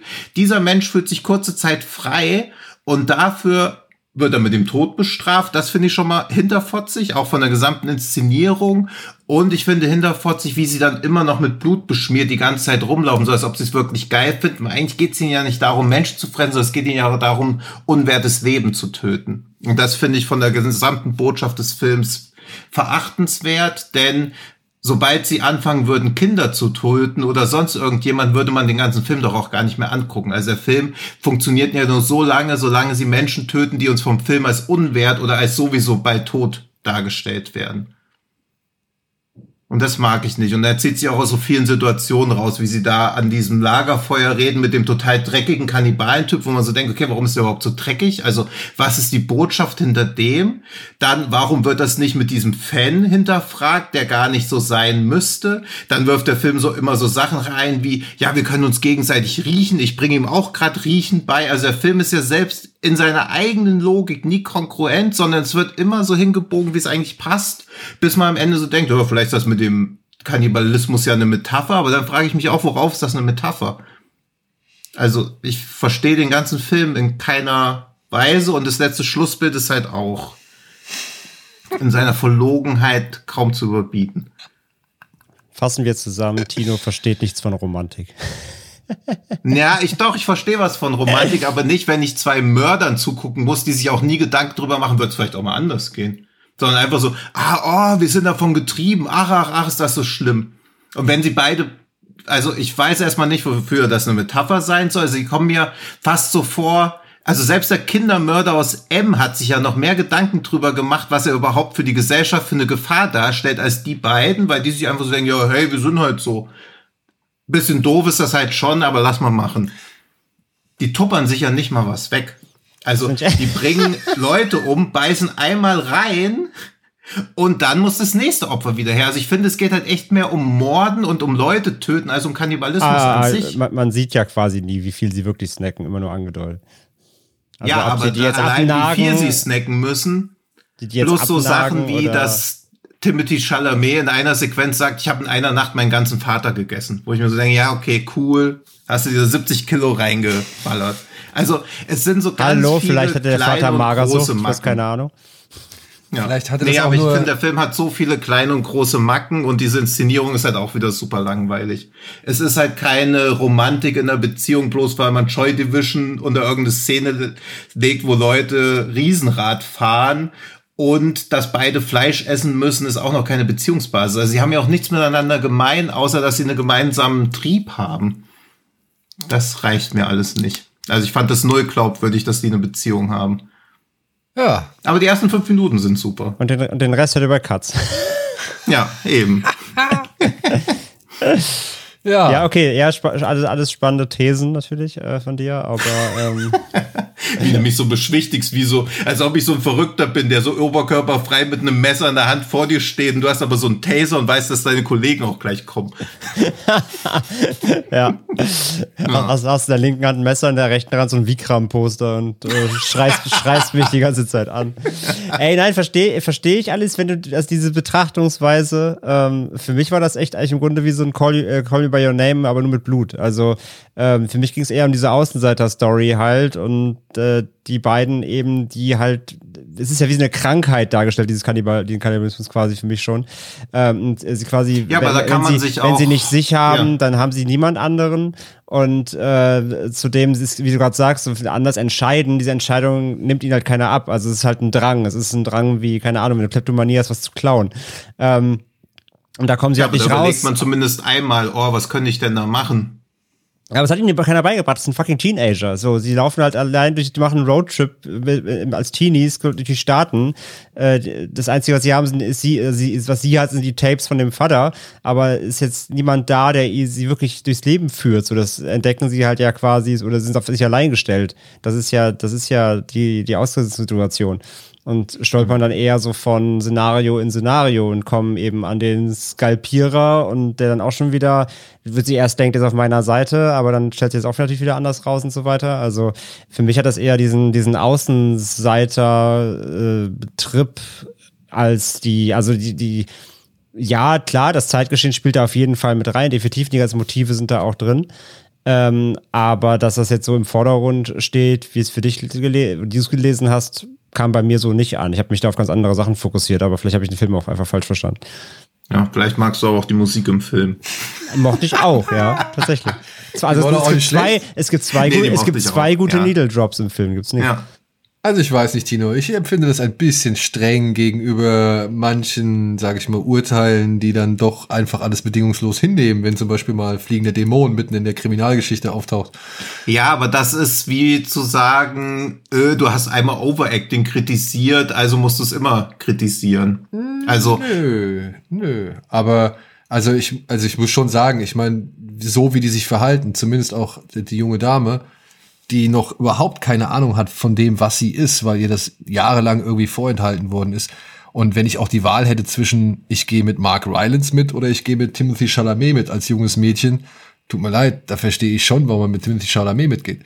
So, und also, also ich muss auch sagen, die, die Wichtigkeit, dass die beiden einander haben, weil sie halt jemanden da hat, der nicht wie der komplett totale Irre rüberkommt, eben wie Mark Rylance, und eben auch einer, der sie gefühlstechnisch wirklich gut verstehen kann, das verstehe ich schon, warum man sich da hingezogen fühlt. ja, aber das ist ja eine das. Co-Abhängigkeit. Also ich mag diese toxischen oder Filme nicht, die so toxische Relationships als so eine Romantik irgendwie hinstellen. Aber wieso also ist das, denn nichts toxisch? Romantik. Ich meine, da sind zwei junge Menschen, die, die, die gleiche, die das gleiche Schicksal teilen. Und er bringt einen Schwulen um, indem er ihm vorspielt, dass er schwul ist während des Sexualaktes und sie denkt sich dann, nachdem er blutbefleckt zurückkommt, boah, den liebe ich ja richtig doll. Das ist ein richtig starker Typ. Der bringt einfach aus seinem eigenen Trieb ganz trauarme Menschen um. Also, das will mir doch niemand erzählen, egal wie stark der eigene Drang ist, dass man das dann nicht trotzdem verurteilt. Da findet ja überhaupt keinerlei Reflexion statt. Die hinterfragen ja nie ihre eigene Moral. Und das kann ich in einem komplett amoralischen Film hinnehmen. Aber hier findet ja auch keinerlei Entwicklung der Charaktere statt, eben weil sie sich auch immer durch ihre Vergangenheit definieren. Er erzählt die ganze Zeit von seinem Vater und sie will unbedingt ihre Mutter treffen. Also sie suchen ja die Lösung für ihr Problem der Vergangenheit. Und dass sowas vererbt ist, finde ich halt auch immer ziemlich lame. Also das ist wie in der letzten Dexter-Staffel. Oh, mein Sohn hat's geerbt, weil ich bin auch Serienkiller. Das finde ich irgendwie nicht mehr zeitgemäß als Story zu sagen, sowas wird vererbt, da kann man nichts machen. Aber es ist nun aber auch mal nicht unbedingt unbestritten, dass man sowas erben kann, oder? Also ich meine, die, die Möglichkeit ist ja auch immer da. Und wenn es jetzt halt, das mag jetzt vielleicht nicht originell sein, aber es ist ja schon als, als Lösungsansatz akzeptabel. Ja, aber was ist denn die Lösung? Wenn man mitkriegt, die Mutter ist auch Kannibalin, was ist dann die Lösung? Naja, die Mutter hat sich weggesperrt und sich selbst abgenagt, so. Also, Ja, und 15 Jahre gewartet, bis die Tochter den Brief liest, den die äh, Der Frau ihr der aufbewahrt Vater- hat. 15 Jahre, um in genau dem Moment, wo sie den Text fertig gelesen hat, wie so ein Freak aus der Ecke gesprungen zu kommen. und auch sowas kann ich hinnehmen, aber das, also, dass die Leute, die Figuren die ganze Zeit in ihrer eigenen Vergangenheit rumwarten, da eine Antwort so, ich finde das alles so trist aus, also was ist das für eine Wahrnehmung, dass das Der nichts der Film ist Zukunft ja auch zugewandt trist. ist. Also ich habe den jetzt Ja, auch nicht als positiv wahrgenommen. Also genau, also ich, ich, äh, ich finde den Film ja nicht hoffnungsvoll, sondern im Gegenteil, er ist sehr hoffnungslos insgesamt. Weil die beiden haben ja so gesehen nie eine Chance. Auf Genau. was denn? Also, also selbst das letzte Bild ist ja überhaupt nicht schön. Sondern du weißt halt einfach, das ist jetzt, das ist halt ihr Leben. Sie bringen Leute um, das ist ihr, ihr, das ist wie ein Fluch, eigentlich. Also ist ja kein, das ist ja kein positiver Film. Also von A bis Z ja nicht. Nein, ist er auch nicht, aber er will mir trotzdem hinstellen, dass solange sie sich selbst haben, dass sie dann da kein Problem haben. Das nehme ich dem Film halt nicht ab. Nein, sie Probleme selbst haben sie, das wissen sie auch. Ja. Sie, sie sind ja auch untereinander zerrüttet. Ich meine, sie flieht ja auch einmal sogar vor ihm. wo, wo, wo, wo, wo er pennt und sich, ich geh mal tanken und Ja. haut dann ab und so. Es gibt ja, also sie ist ja auch nicht so, dass sie, sie, sie sieht ihn einmal, ist sofort alles klar, äh, hier, lass heiraten, sondern auch sie zweifelt ja auch an ihm, genau wie sie an sich zweifelt, an allen Menschen zweifelt, weil sie nie Vertrauen gelernt hat. Beziehungsweise weil ihr auch nie vertraut wurde. Also diese Zwiste sind ja alle da. Also ja, ich hab den. Ich Ja, hab aber auch eher so als gängige dramaturgische Twiste, weil natürlich müssen sie sich ja noch mal entzweien, weil wo soll der Film denn dann hinführen? Also ich fand, dass er mehrere spannende Stellen hat und dann im wahrsten Sinne des Wortes fahren sie einfach mit dem Auto weg. Also wie spannend diese Stelle war, als sie auf diesen anderen Typen treffen, der da so mit Dreck verschmiert ist, der diesen Fan dabei hat und dass dann nie hinterfragt wird, warum er das unbedingt machen will. Also für ihn war es ja gar kein Trieb. Also das ist ja super spannend, wieso jemand auf die Idee kommt, das auch machen zu wollen. Und auch da, warum sie da nicht handeln, sondern sie fliehen auch da ja einfach. Sie verschließen ja auch da einfach die Augen. Bloß alle Kannibalen, die ihnen begegnen, sind irgendwelche Freaks. Nur die beiden sind keine Freaks. Und ich finde es ja auch nicht mal so schlimm, weil im Buch ist ja dieser Sully ist ja ihr Großvater. Also deswegen sucht er sie ja eigentlich. Das wurde im Film ja dann einfach weggelassen. Und da wird er wie so ein Creep dargestellt. Und also als Figur an sich finde ich den super, aber dass er von Anfang halt wie so ein kompletter Creep wirkt, der ja auch irgendwelche Pedo-Tendenzen hat, weil warum sollte er sich sonst an sie ranmachen, nimmt ja auch viel von der Spannung der Figur leider weg. Also er ist ja von Anfang an viel zu bedrohlich, viel zu gruselig. Das ist ein bisschen merkwürdig vergiftetes Kompliment, aber wenn er nicht so überzeugend in dieser Rolle wäre, fände ich auch seine Figur im Film deutlich stärker. Aber wo man am Anfang denkt, lauf, lauf, lauf, das ist der größte Freak, der hier überhaupt rumläuft, während er in der Buchvorlage ihr Großvater ist, also das ist auch eine unnötige Veränderung hinsichtlich der literarischen Vorlage. Okay, also ich Veränderung, bin mit dem die- also- unzufrieden. Das wusste ich nicht, dass die verändert, dass es verändert ist, wusste ich nicht. Ähm, Ich hab Gestört das eher hat mich dann- aber auch nicht. ich habe genau gestört sich aber auch nicht. Und äh, vor allem ging es bei, bei dem ersten Zusammentreffen, als sie erstmal bei ihm unterkommt, war ich dann eher so, äh, guck mal, das ist dein einziger Ausweg, weil, also das ist jemand, der versteht, wie du bist. Aber Mhm. guck mal, das wirst du vielleicht mal in 40 Jahren, wenn du so weitermachst, auch wieder. Also das Mhm. ist ja auch super trist wieder. Also Ja. ne, vielleicht war er auch mal kein Freak vor 20 Jahren, aber dieses Leben, jeden Tag so leben zu müssen, hat natürlich dahin gebracht, der Freak zu werden, der er heute ist. Ja, also auch das wieder ja, ähm, ja, wie gesagt, dieses ganze, dieses Ja, also Gefangen ich- in dieser Parallelgesellschaft quasi. Eigentlich wie John Wick, nur mit Kannibalen.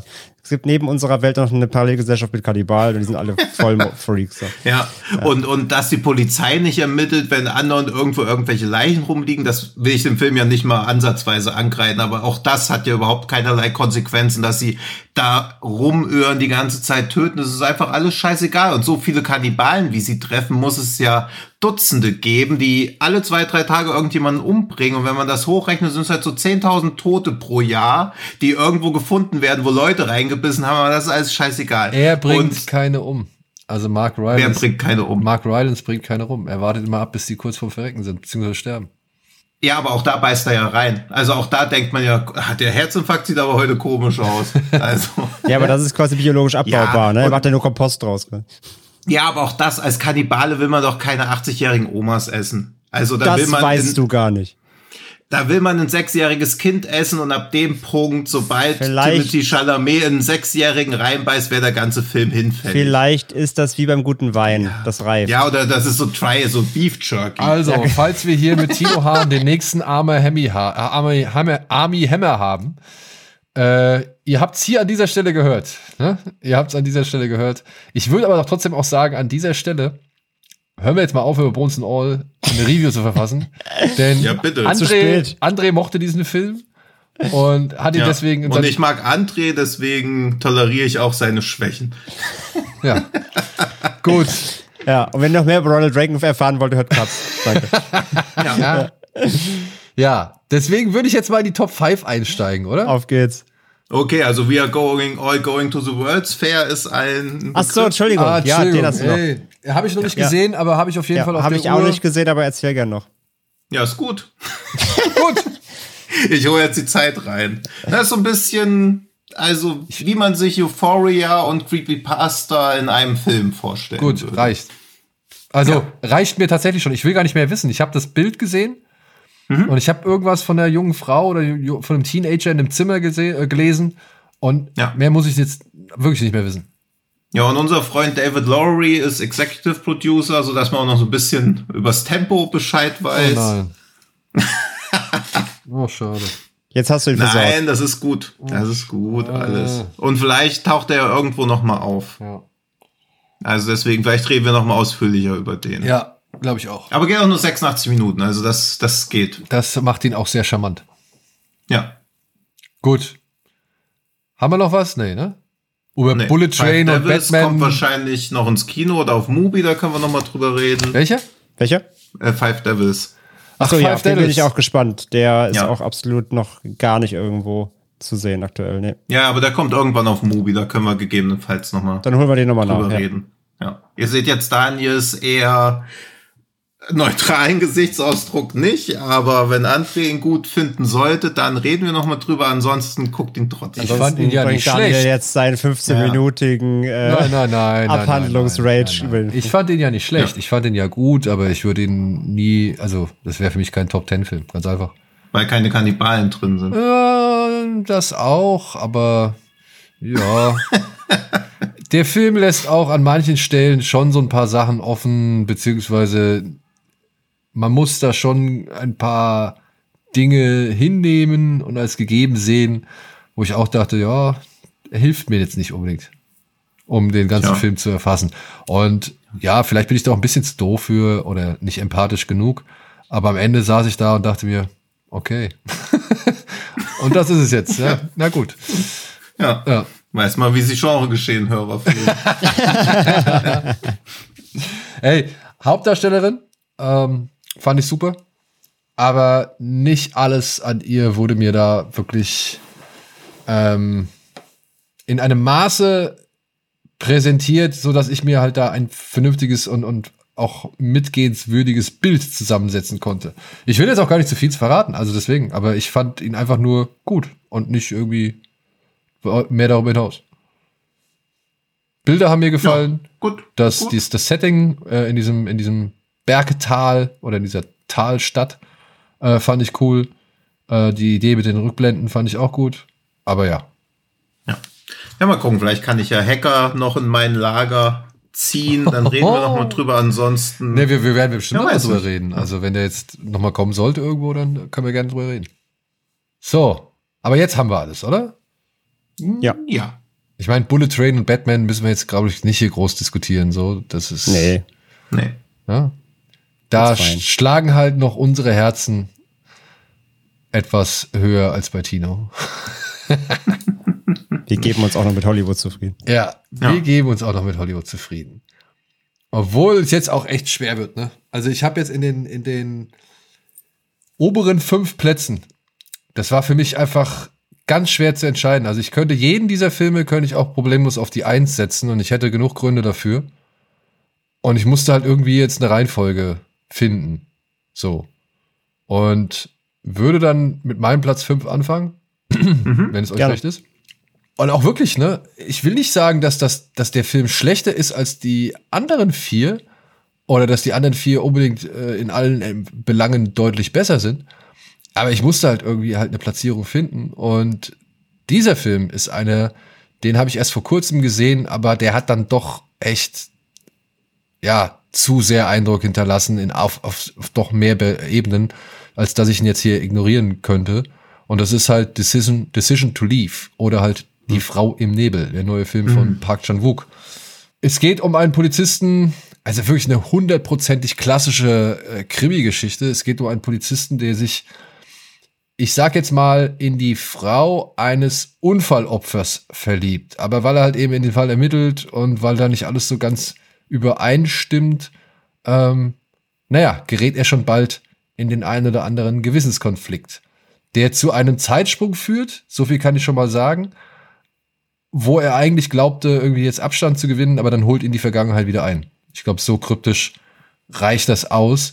Und ich fand diesen Film, ich, ich weiß nicht, wie der das macht. Also ich wirklich, ich habe keine Ahnung. Ich gucke die Filme jetzt schon seit Jahren von ihm und immer wieder kriegt er es hin, dass ich da sitze und denke mir, Alter, stark.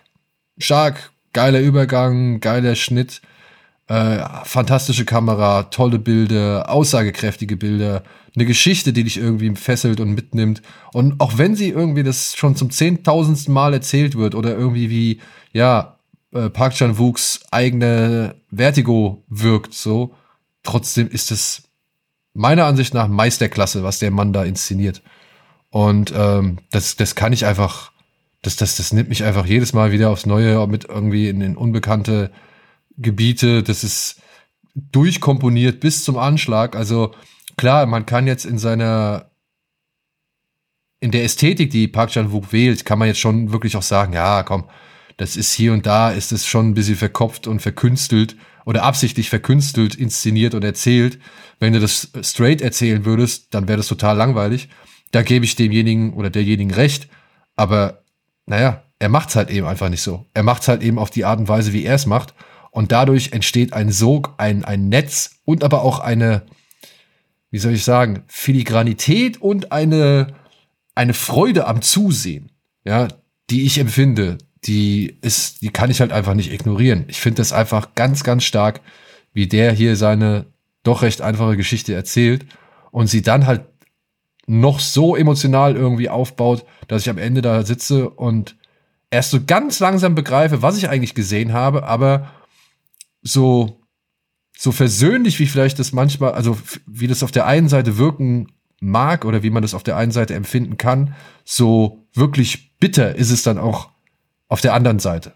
Und ja, das ist immer nach all den Jahren, dass der das immer noch so irgendwie kann und aber auch nicht mehr so krawallig sein muss, äh, finde ich ganz großes Kino.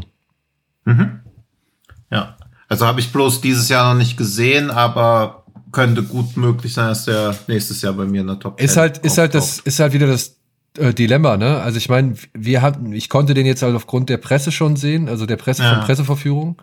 Und Ja. der kommt jetzt halt Anfang des Jahres raus. Das heißt, wenn ich nächstes Jahr bei Kino Plus sitze, werde ich den auf jeden Fall auch wieder berücksichtigen müssen, weil der halt eigentlich schon richtig geil war und wir halt da Ja. nur nach, nach deutschem Verleihstart gehen oder äh, deutschem Kinostart. Und ähm, ja, ich weiß nicht, ich glaube, da werde ich auch schon wieder Teile davon vergessen haben. Ändert aber nichts daran, dass der Film halt einfach geil gemacht ist. Ja. Ja, ich habe ihn leider auch noch nicht geschafft. Bei der PV konnte ich nicht und ja, aber ich freue mich auch mega drauf und ja, man liest ja wirklich nur Gutes und hört nur Gutes und ja, wie du auch schon sagst, der Mann ist einfach ein Meister. Da muss, kann man nicht drum herum reden und deswegen, ich freue mich da schon wieder auf eine geile, geile Geschichte mit geilen Bildern und einfach einer unfassbar guten Inszenierung.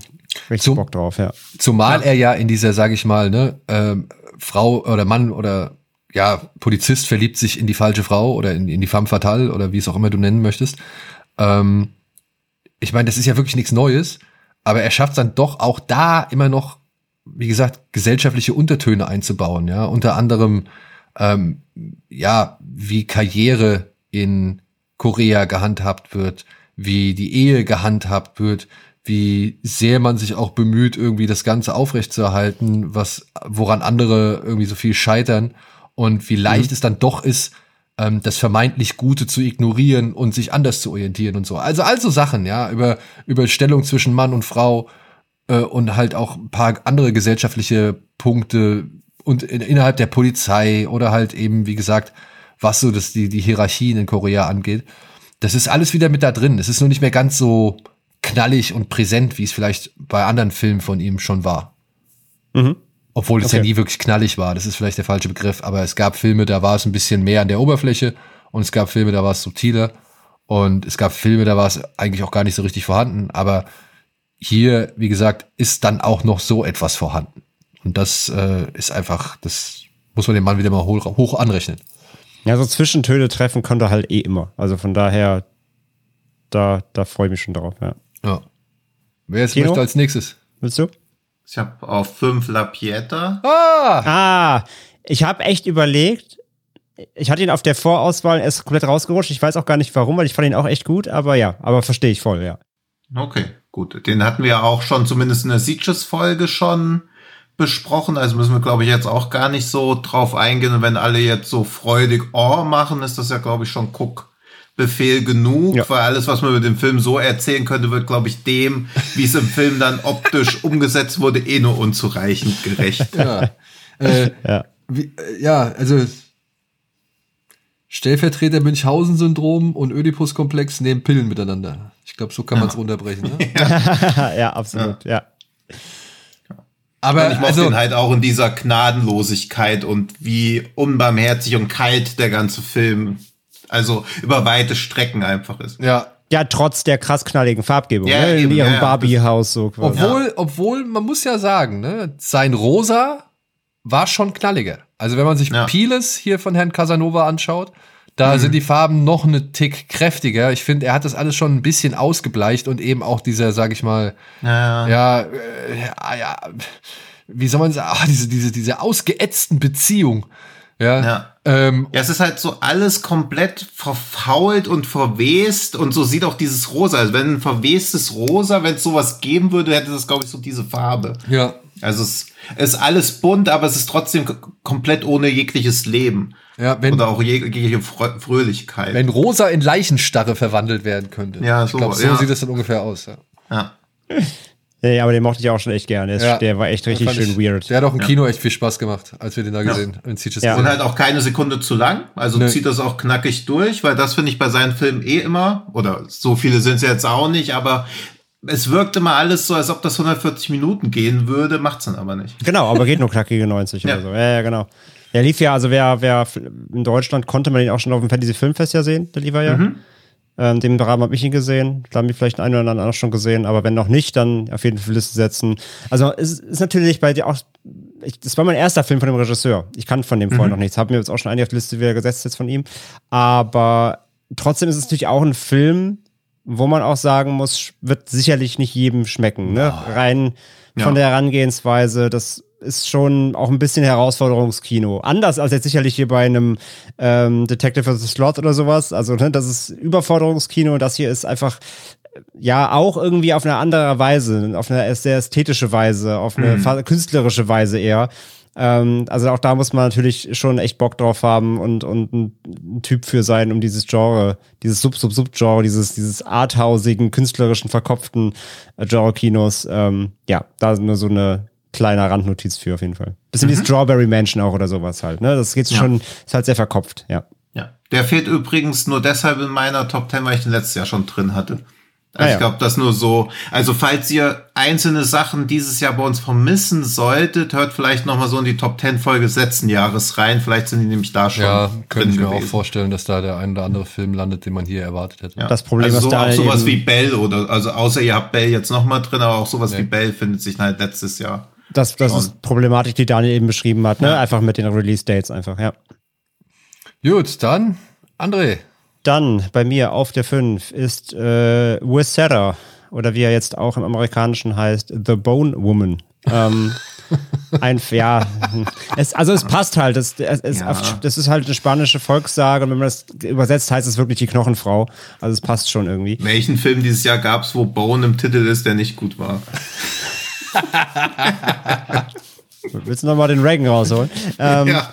Nein, ein, ein Film, der mich auch dieses Jahr, ähnlich wie Old Henry, der aus dem Nichts kam, mich weggeblasen hat und aber noch deutlich mehr als Old Henry. Ähm, ein Film, ein, ein Regiedebüt ähm, einer mexikanischen Regisseurin und es geht darin um eine ähm, junge Frau, die mit ihrem Mann versucht, schwanger zu werden.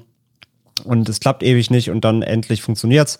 Und äh, die Schwangerschaft verläuft aber nicht so, ja, problemlos und äh, frei von Ängsten, wie sie sich das vielleicht wünscht und vorgestellt hat. Und es ist letztendlich ein Horrorfilm, der eben mit äh, Angst des, des Mutterwerdens, aber auch der Schwangerschaft selbst äh, viel spielt und aber auch, was noch viel wichtiger Überthema ist, so die, die falschen und richtigen Entscheidungen im Leben treffen für sich selbst, die aber dann vielleicht eben in Wege führen, ähm, in die man nicht reingehört, sage ich jetzt mal, ganz spoilerfrei. Und das Ganze verpackt eben so als Horrorfilm, der eben sich so eine mexikanische Volkssage, Legende sich eben als Unterboden nimmt, so ein bisschen Mystery, Fol- Folk-Horror reinstreut und das Ganze eben zu so einem ähm, Selbstfindungs-, Thriller, Horror, Familien, Ding spinnt und der hat mich einfach komplett abgeholt. Die Hauptdarstellerin hat super gespielt. Ähm, der hat krasse Momente, gerade auch wieder hier für Eltern. Äh, Gab es ein, zwei Szenen, habe ich schon äh, hochgeschreckt, wo ich mir dachte, okay, wenn du auch da wieder irgendwie selbst äh, Kinder hast, wahrscheinlich schluckst du noch dreimal mehr. Ähm, der, der, den Horror kann man sicherlich als recht konventionell beschreiben. Ich fand ihn trotzdem nicht uneffektiv. Es geht halt schon so eher in die Richtung so ein bisschen grutschig, ne, so rumkrabbelnde Wesen und sowas oder eben auch ein paar Jumpscares am Start. Trotzdem alle recht effektiv fand ich, ganz gut eingesetzt, schön creepy, ähm, coole Bilder, aber eben vor allem emotional und einfach von dieser, von dieser Story, dieser, diesem Werdegang dieser Hauptfigur, ähm, der hat mich irgendwie krass mitgerissen und ey, ist ein wirklich ein super stimmiger, Film, der eben dieses ganze Folklore-Thema da schön reinbettet und aber eben da trotzdem so lebensnahe Probleme damit verarbeitet, hat mich super abgeholt. Also, wir haben Regiedebüt absolut weggeblasen. Ähm, US Sarah gibt's bisher nicht in, äh, in Deutschland, lief eben auf dem Filmfest, auf dem Fantasy-Filmfest ähm, und da habe ich ihn gesehen. Ich hoffe, der kriegt ein Release irgendwie mal ähm, bei uns. Ich glaube, in den USA ist er jetzt im Streaming. Deswegen hat er auch jetzt auch diesen, diesen englischen Subtitel, den hat er vorher auch nicht gehabt. Ähm, aber für mich, für mich nur eine fette Empfehlung. Habt ihr den gesehen?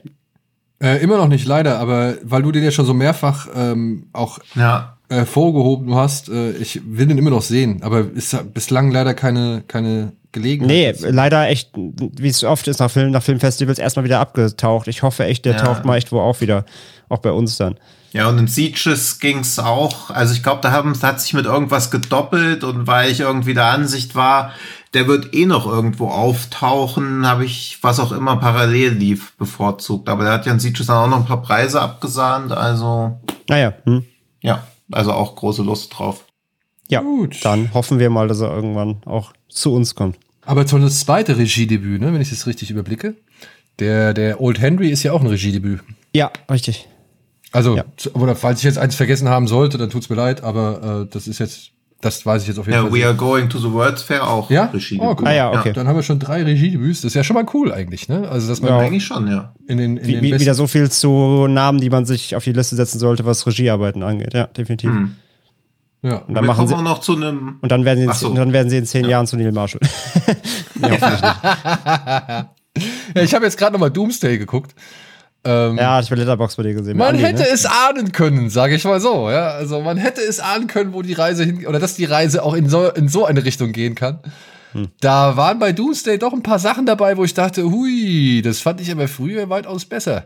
Da war wahrscheinlich ja noch eine andere Reaktion auf schnelle Schnitte und übersichtliche Schnitte irgendwie vorhanden. Also da weiß ich nicht. Ja, aber der wirkte da halt noch. Also damals fand ich ihn echt super. Ich glaube auch, dass er schlecht gealtert ist, aber er war ja da auch noch deutlich näher dran an sowas wie 28 Days Later und so. Also man hat da ja diese ganzen Genres, die da so zusammengeworfen ist, die waren irgendwie noch viel nahbarer. Ja, also will ich gar nicht abstreiten. Es ist, wie gesagt, auch für mich immer noch ein spaßiger Film und ich finde immer noch gut, Mhm. dass Marshall da einfach durchzieht, was er durchziehen mag. Er ist nur halt wirklich sehr anstrengend geschnitten teilweise. Und wir haben die unrated-Version gesehen, ne? Also wir haben halt Mhm. wirklich gesehen, wo was das das alles gesehen, was halt in Deutschland rausgeschnitten äh, wurde damals. Mhm. Und oh, der Schnitt ist schon teilweise hui, hui, hui, hui. Hm. Also, Ja, okay. das ist schon äh, anstrengend. Und halt auch nicht wirklich sauber, sagen wir es mal so. ja. Ja, also ich habe auch Bock, den mir irgendwann nochmal anzugucken. Alright, dann mache ich mit meinem Platz 4 weiter. Da habe ich. Und irgendwie fühlt sich so komisch an, aber ich weiß nicht. Also, meine gesamte Top Ten Liste fühlt sich nicht so. Irgendwie bin ich, bin ich wenig von mir selbst überrascht, glaube ich. Also, das sind so die, die Sachen, da weißt du irgendwie, das landet am Ende des Jahres in deiner Liste und ich bestätige das so. Also, es ist nicht nochmal ein Ausreißer irgendwie gekommen. Aber ich habe halt Everything Everywhere All at Once auf die 4 Ach gepackt. so, okay. Hm. Ja. Ähm, Mhm. Ich weiß nicht, ist der bei euch auch noch irgendwo vorhanden? Nee. Nee, Ne? Aber ich, ich gehöre tatsächlich zur Fraktion, die den nur gut. sehr gut fanden, ja. Mhm, ich auch. Ja. Aber ich habe mich nicht so weggeblasen wie viele andere. Ja, aber das ist ja das Ding. Also, wir haben jetzt auch schon echt hier in diesem Podcast drüber gesprochen. Es geht um diese Familie, die halt in ein Multiversum gezogen wird und daraufhin sich wieder zusammenraufen muss, weil eigentlich alle kurz davor stehen, sich zu entzweien. Kann man, glaube ich, so runterbrechen. Und ich mag einfach das gesamte Ding, dass der mit 35 Millionen so aussieht, wie er aussieht und die Dinge macht, die er macht. Und dann halt noch halbwegs erfolgreich war oder beziehungsweise echt auffallend erfolgreich war. A24 nochmal einen Film über 100 Millionen Dollar beschert hat und halt vor allem die beiden Daniels wieder mal, also jetzt weiter gefestigt hat, plus Michelle Yeo, der ich jeden Preis gönne, und Kei Hei Kwan, glaube ich, ähm, gönne ich auch jeden Preis, den er kriegen kann. Also, und der Film hat mir Bock gemacht auf ähm, mal wieder ähm, In the Mood for Love zu schauen. Also ich weiß gar nicht, was man dem Film alles übel nehmen kann. Also deswegen äh, für mich ganz klar Top 10 Material und eben jetzt hier in diesem Falle auf der 4, weil es dann doch noch zwei andere Filme gab, die, äh, drei andere Filme gab, die irgendwie noch ein bisschen mehr hinterlassen haben. Vollkommen feinst. Wie gesagt, glaube ich, gehen viele mit. Der ist ja doch Ja. in der allgemeinen Rezeption doch sehr abgefeiert worden. Von Mhm. daher völlig, glaube ich, zu Recht auf der Liste. Auch finde ich dann relativ schnell nochmal so abgerutscht, also auf sehr, sehr hohem Niveau noch, aber er konnte sich dann nicht so ganz lange halten, wie ich dachte. Weil jetzt sieht man ja auch in relativ wenigen Jahresbestlisten. Das wundert mich dann schon, dass der nicht so Hä? unisono überall auftaucht. Ich vermute, weil der halt so früh war. Ja, das kann schon sein. Ja. Also ja auch sowas wie ein Film wie Große Freiheit ist ja auch noch aus diesem Jahr.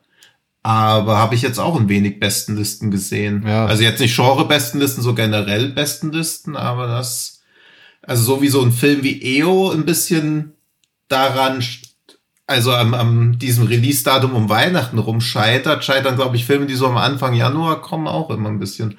Ja. Hast du EO? Beziehungsweise Anfang des Jahres. Hast du EO auf der 4? Oder auf der Liste? Nee, nee, ich hatte ihn drin, aber dann habe ich ihn rausgenommen, weil ich da dachte, so, okay, was für ein Genre soll das denn jetzt schon wieder sein? Ja, das, äh, das, die, vor der Entscheidung stand ich auch. Und hatte gehofft, Also. dass du ihn mit reinnimmst, aber äh, wir hatten Ja, aber er war bei Kino Plus. Genau, wir hatten ihn bei. Kino Plus Also und das- dementsprechend äh, sollte das Würdigung und Aufmerksamkeitsmachung genug sein. Ja, ja. Und ich war ja gestern im Kino drin und es war relativ voll. Also das Kino war natürlich relativ klein, aber also er scheint halbwegs okay zu Oh, okay. Also, Drücken wir ihm die Hufen. Oder Ja. knicken die Eselsohren. Ja, dann erzähl doch mal, was du auf der 4 hattest. Oder wer will weitermachen? Ja, Tino ist dran. ach, ich bin dran. Ich habe auf vier Kantara. Den hatte ich ja auch schon bei Kino Plus dabei, aber also dieses Jahr, es wird sich gleich noch zeigen, war so das Jahr, wo ich Actionfilme wieder für mich entdeckt habe oder wieder lieb gewonnen habe. Ich habe echt jahrelang kaum Action geguckt, außer halt so Sachen wie Fast and Furious, wo ich halt auch eine halbe Stunde die Zähne zusammenbeißt, weil sich dann wieder ein LKW überschlägt. Und da dachte ich so, oh, das kann ja irgendwie auch nicht sein. Nur weil ich so ein Fable für Explosionen und Shootouts habe, muss ich immer diesen ganzen anderen Kram ertragen. Und das hat mir wieder sehr gut gefallen, dass so die, oder dass ich zumindest da bei den Filmen wieder so Story für mich entdeckt habe und auch was für verschiedene, verschiedene Themen verhandelt werden. Also Kantara ist in erster Linie Actionfilm, der ein paar Folk-Horror-Elemente drin hat, gleichzeitig aber auch so ein Plädoyer für mehr Klimaschutz ist, weil er auch klarstellt, dass wenn wir alle weiter mit unserem Klima so umgehen, dass das nicht mehr so hinhauen wird. Und selbst wenn die Individuen das alle kacke finden, müssen wir als Kollektiv mehr dafür tun und das dann in so eine Actionfilmhandlung verpacken, die, finde ich, in den ersten, in den ersten zwei Stunden. Er geht ein bisschen über 140 Minuten, aber die so in den ersten zwei Stunden eigentlich kaum irgendwie mal verschnauft, sondern mit so einem krassen, geil choreografierten Pacing das alles so durchballert und in den Mittelpunkt auch noch eine Figur stellt, die eigentlich nach Storytelling-Gesichtspunkten gar nicht funktionieren dürfte, weil immer wieder betont wird, dass sie eigentlich permanent betrunken ist, auf irgendwelchen Drogen ist, sich ihrer Handlung oder der Konsequenzen ihrer Handlung gar nicht bewusst ist, die dann zu so einem Helden wider Willen in sowas reinzupacken und dann in diesem Finale zu münden, wo eigentlich die letzten, ja, ich glaube, die letzten zehn Minuten wird kaum noch wirklich gesprochen. Das hat mir schon sehr gut gefallen. Also, das war gleichzeitig lustig, hatte viele Sachen, über die man sich stundenlang unterhalten könnte, auch wie Menschen da miteinander umgehen, wie Menschen mit der Natur umgehen, wie Menschen mit Tieren umgehen, wie Leute, die das Richtige wollen, aber sich falsch verhalten, dann gleichzeitig damit auch keinerlei Anklang finden. Also das hat mir sehr gut gefallen. Den hattest du bei Kino Plus aber ein bisschen weiter unten, kann es sein?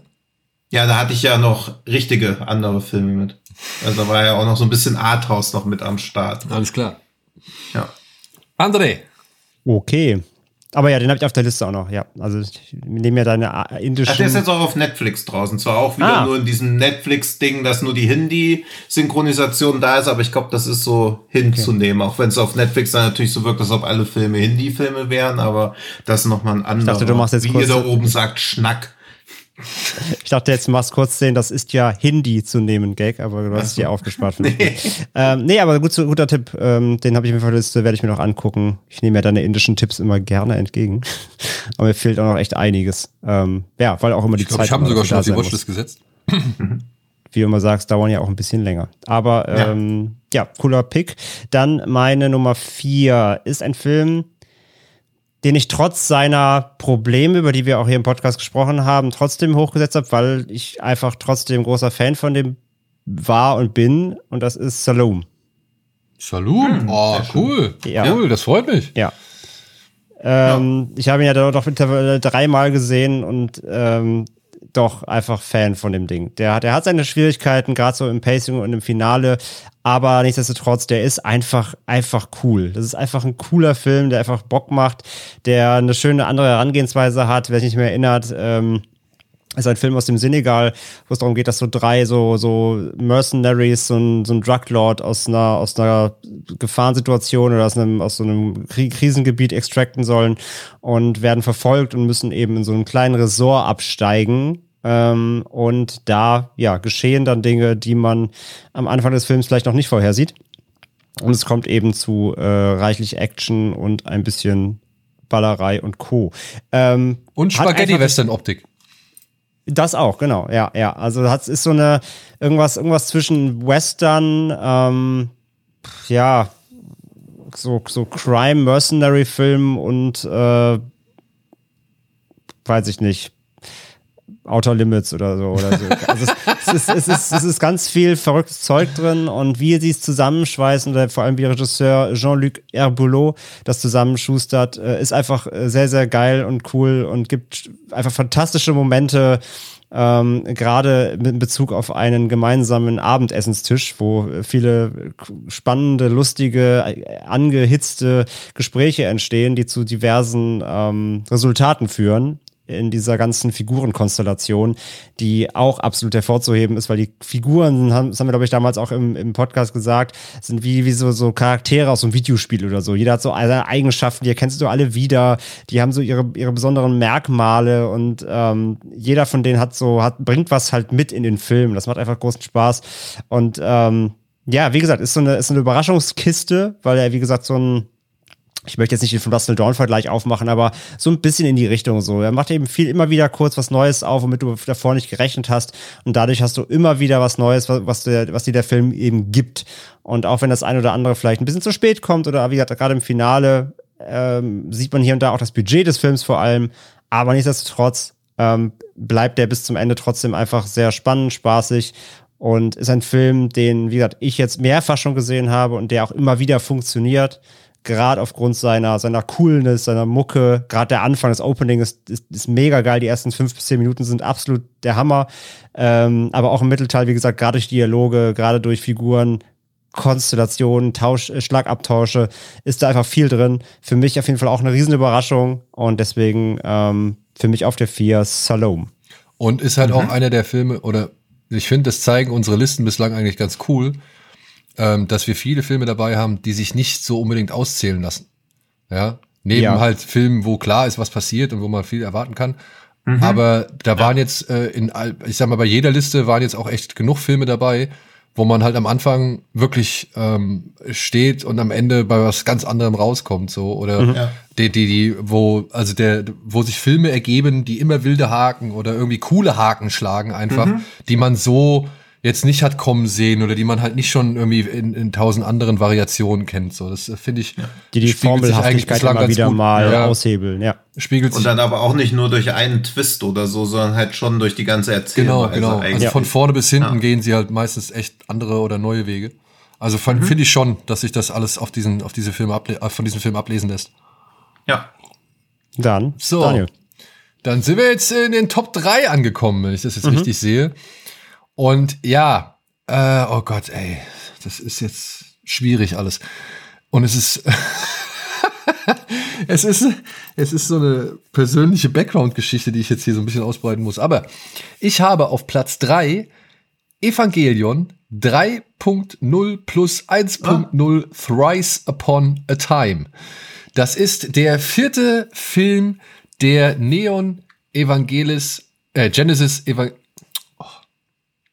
Neon Genesis Evangelion Filmserie. Ja, mhm. denn als kleine, kleine Geschichtsstunde und liebe Evangelion-Fans, bitte seht es ein wenig äh, ab oder beziehungsweise verzeiht mir ein wenig. Ich gucke mit etwas mehr Distanz auf diese ganze Geschichte als ihr. Ich bin nicht so tief drin im Thema.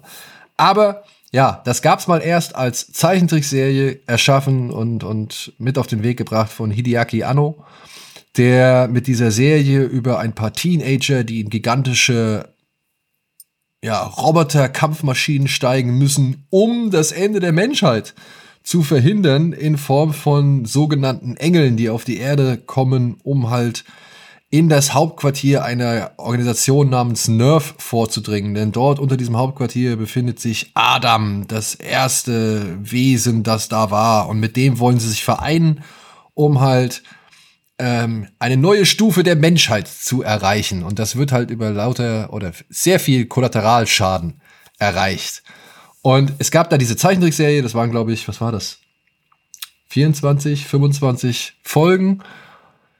Nur während der Produktion ging halt irgendwann das Geld aus und es gab Streitigkeiten und kreative Differenzen und so weiter. Und die letzten beiden Folgen waren nie wirklich das große Finale, was man sich vielleicht angesichts der ersten Folgen erhofft hat.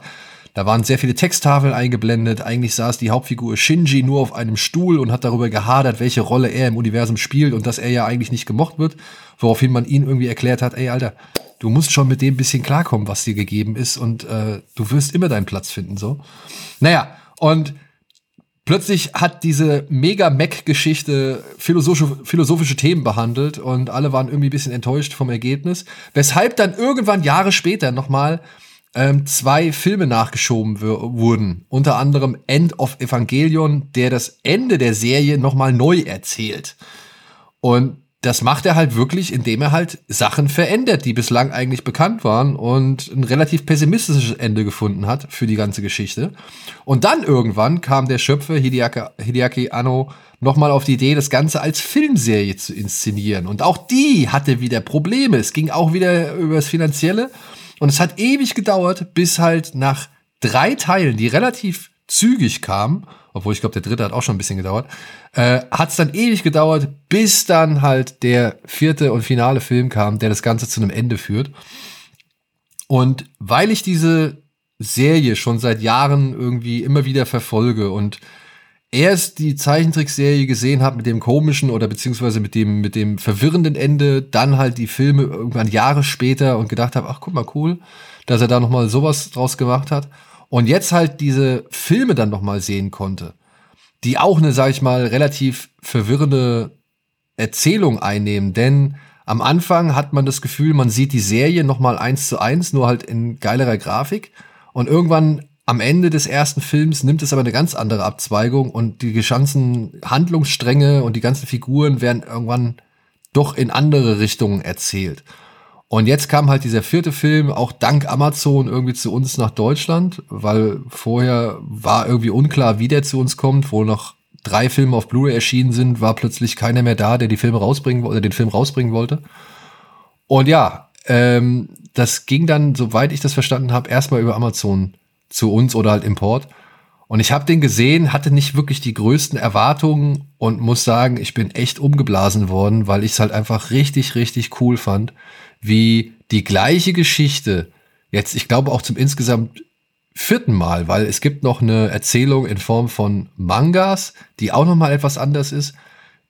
Wie das jetzt noch mal irgendwie, äh, wie er das noch mal erzählt hat, wie er das noch mal irgendwie variiert hat, wie er das technisch aufgebessert hat, wie er das irgendwie den Zeiten angepasst hat und wie er halt nochmal ein Ende gefunden hat, an dem man anmerkt, dass er, glaube ich, jetzt in seinem Leben einen deutlich besseren Stand erreicht hat, als das noch vor so vielen Jahren der Fall war. So, ich finde, man kann anhand der Serie und der Filme schon irgendwo so ein bisschen ablesen, was den Mann halt immer umgetrieben hat, umtrieben hat oder beschäftigt hat. Und er gibt ja auch offen zu, ähm, äh, psychische, also psychisch schon sehr belastet gewesen zu sein und seine Probleme gehabt zu haben. Und ich glaube, diese Form der Verarbeitung, die musst du dir erstmal erlauben können. Aber dann liefert er halt auch ab. Also ich meine, da gibt's dann halt kilometerhohe Kanonen, die in der Stadt stehen und irgendwelche anderen Kreaturen beballern und dann kommt, weiß ich nicht, dann kommt wieder so ein Mega-Mac an und schiebt diese Kanone noch so einem Engel einfach mal quer durch den Kopf und so. Und dann aber auch diese ganzen persönlichen Geschichten, die da mit drinstecken.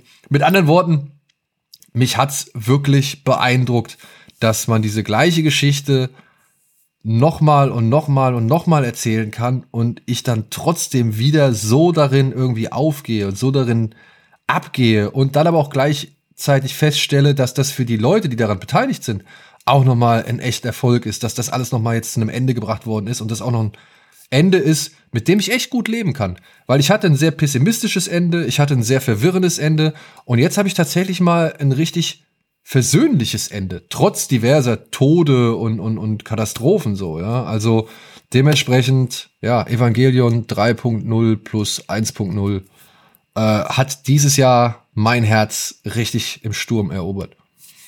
Das hat man gehört. ja, ey, das ist ja. wirklich, das ist so, das ist so ein Zeitraum von, weiß ich nicht, 20 Jahren oder so, ja. ja wo, wo, wo mich das begleitet und wo ich immer wieder Zugang gefunden habe. Und ich hätte es auch nicht für möglich gehalten, aber ich war echt geflasht. Ich war wirklich geflasht. Und es, ich bin ja, ich muss mir das bei mir eine komplette Leerstelle bei mir. Also ich habe davon, also natürlich sehe ich das auch permanent irgendwo aufploppen und erfreue mich auch immer an den Namen, weil glaube ich außer der Kingdom Hearts Reihe hat nichts irgendwie so komplizierte Bezeichnung, aber noch nie was von gesehen und glaube auch, dass das ein Fehler ist, den ich irgendwann korrigieren sollte, schnellstmöglich. Und ich weiß auch nicht, ob der Film mich so geflasht hätte, wenn ich nicht die ganzen anderen Sachen schon kennen würde. Ne? Also wenn ich nicht ja, ja, wenn, also es ist ja recht, also es ist doable. Es ist natürlich schon einiges, was da erschienen ist, aber es ist jetzt nicht so 600 Folgen davon erst gucken, dann noch sieben Filme. Nee. Also es ist machbar. Ja. Und aber das auch, es wirkt halt alles noch umso mehr, wenn man halt diese ganze Hintergrundgeschichte kennt. Ja? Also wenn man halt weiß, was der Mann für Probleme hatte und was halt auch die ganze Serie für Probleme hatte, um überhaupt erst entstehen zu können. Mhm. Und letztendlich, letztendlich ist diese Rechtfertigung, das nochmal zu machen, einfach nur die, die Rechtfertigung, also die Rechtfertigung besteht daraus, dass man es halt einfach macht. So, weil man halt sagt, mhm. ey, ich kann, ich habe hier immer noch irgendwie Bock drauf, das zu erzählen und das nochmal neu zu erzählen und das vielleicht für eine andere Generation anzupassen. Und ja, dann kriegst du halt wieder ein Werk, an dem du halt am Ende auch nicht alles weißt oder alles verstanden hast, aber dennoch genug Material in der Hand hast, um zu sagen, ja, cool. Ich hatte, ich hatte eine hm. gute Zeit, ich hatte eine gute Reise mit dem Ding. Ja. Ich habe halt echt nur früher in, in 90s halt die, die Serie mal geguckt, aber eben darüber hinaus irgendwie Filme und so kenne ich alle überhaupt nicht. Ja, aber näher, das will ich, also damit will ich mich auch noch mal umfassender und eingehender beschäftigen. Und jetzt, wo du es so weit nach oben setzt, weil es hat, man hat ja schon mitbekommen, dass es dir gefallen hat, aber dachte halt auch eher so, ja, okay, so wie einem halt ja vieles gefällt, aber halt jetzt nicht so nachhaltig, aber jetzt bin ich halt doch noch mal mehr gehuckt. ja, also. aber ich muss, ich muss wirklich noch mal hinzufügen, ne? Hier spricht halt eine, eine, eine Spanne von echt, glaube ich, 20 Jahren oder noch was, ne, aus mir so, ne? Also das ist so. Ja, aber so lange Zeit kann ich mir auch lassen. das war halt wirklich wie so eine Wellenbewegung. Ja. Auf und ab, auf mhm. und ab. Irgendwann, ich, ich, hatte, ich hatte ja auch gar keinen Bock. Ich war ja auch sehr ange, angefressen, dass dieses Ende der Serie, der ursprünglichen Serie, dass das mhm. so komisch war. Ja, und dass das halt überhaupt nicht das war, worauf ich eigentlich Bock hatte. Ja, bis ich dann halt auch älter geworden bin und verstanden habe, okay, es ging um das und das und das und das hat bei dem gerade auch irgendwie sehr weiß nicht, den Schaffens- oder den kreativen Prozess beeinflusst. Ja. Hm. Und ja, ich, ich, ich, ich weiß nicht, ob man das irgendwie, wenn man das direkt hintereinander wegguckt, ob man dann wirklich genauso geflasht sein kann oder ob das wirklich die gleiche Wirkung hat, wie es auf mich hatte. Ja, also bei mir spielt es halt einfach äh, biografisch eine große Rolle. mhm. ja, kann ich dir im August sagen oder wenn ich nach Folge 4 abbreche, wie es bei mir ankommt. Ja, okay. ja. ja. Okay. Gut, dann mache ich mal mit meinem Platz drei weiter. Da weiß ich aber schon, dass wir da später nochmal drüber sprechen werden. Das hatten wir nämlich heimlich, als du eben aus dem Raum warst, schon kurz unfreiwillig erwischt gehabt, weil jetzt kommt auch wieder die Genre-Frage. Ich habe jedenfalls auf Platz drei The Fallout, beziehungsweise Fallout. Und jetzt kann sich einer von euch zu Wort melden oder auch beide, ob das nochmal auftaucht. Ja, Ja, Ja. okay. Dann mach doch du erstmal mit deinem Platz 3 weiter, oder was? Würde ich sagen. Dann überspringen wir jetzt einmal und Ja. kommen später darauf zurück. Denn mein Platz 3 ist nicht The Fallout, ähm, sondern ein Film, der wahrscheinlich bei Tino höher angesiedelt ist als bei mir. Deswegen kann ich das Ganze gleich weiterspielen, das Spiel. Denn mein Platz 3 ist RRR. Ja, gut, das kommt noch mal wieder. Ja, äh, bei mir auch. Hoffentlich nicht nur einmal. Ja, okay. Bei mir auch. Da, da, dann machen wir, dann, reden wir dann drüber, wenn die höchste Zahl erreicht, die niedrigste Zahl erreicht. Okay, das heißt, Ja. ich würde jetzt dann mit meinem Platz Dann machst du gleich mit zwei. deinem zweiten weiter. Ja. Ja. Und hier stelle ich halt auch wieder die Genre-Frage. Aber deswegen habe ich halt euch nach einem bestimmten Film gefragt, ob der zulässig wäre. Und Ah, dann mach uns ein Quiz. wie machen Sie Quiz? Ja, ich weiß ja, was war der Film? Erzähl, erzähl, welchen du, welchen du gefragt hast. Ja, Ja. genau. Ich habe gefragt, ob Burning, der koreanische Film Burning, ob der hier, sage ich mal, in diesem Jahr, also nicht in diesem Jahr, sondern generell für eine Top Ten Liste zulässig wäre oder bei uns zulässig wäre. Ich meine, wir haben drüber gesprochen, Mhm. wir haben schon ein paar Mal über diesen Film gesprochen. Ja. Ja, aber deswegen darauf basierend kann ich überhaupt nicht Genau. erschließen, was dein ich ich habe auch überlegt, sein könnte. was, da, was, was, was der Anschluss ist. So, wie kamst du auf Burning als Vergleich? Und ich komme auch nicht drauf. Ja. Ja, deswegen mach mal ein Quiz. Ich, ich soll ein Quiz machen. Oder gib einfach ein paar Die Hinweise, Hauptdarstellerin, Ja, ja. die Hauptdarstellerin hatte mal spitze Ohren. Eine Elfe? Ja, genau. Also Im, im, im neuen Rings of Power? nein, Im alten? im Alten. Aber wollte gerade sagen, Morphet Clark. Ja, ach genau, ich habe über den Namen überlegt, weil die doch auch irgendwo mitgespielt hat. Ja, es war Rings of Power. Das ist ja Morphet Clark. Ach ja, stimmt. Deswegen dachte ich gerade, ne, Saint Maud ist aber schon zu alt wahrscheinlich. Ja. Im alten zu Ohren. Hä? Ach so, äh, Also- T- Tar. Richtig. Ah, okay. Ich habe Ja. Tar ta- tatsächlich äh, auf Tar, tar, tar. Tatsächlich. Tatsächlich habe ich Tar auf Platz 2 gewählt. Auch leider noch nicht gesehen. Ein ja, Film- Erzähl mal. Ja, ich- Ein Film oh, wirklich, ja. bei dem ich es absolut nicht gedacht hätte. Wirklich, es geht hier um eine Komponistin, eine, Di- äh, eine Dirigentin, ja, eine Dirigentin, die sowohl erstmal in ihrer Arbeit gezeigt wird hier in Deutschland an, äh, was ist das? Ist, sie ist in Berlin? Ich glaube, sie ist in Berlin.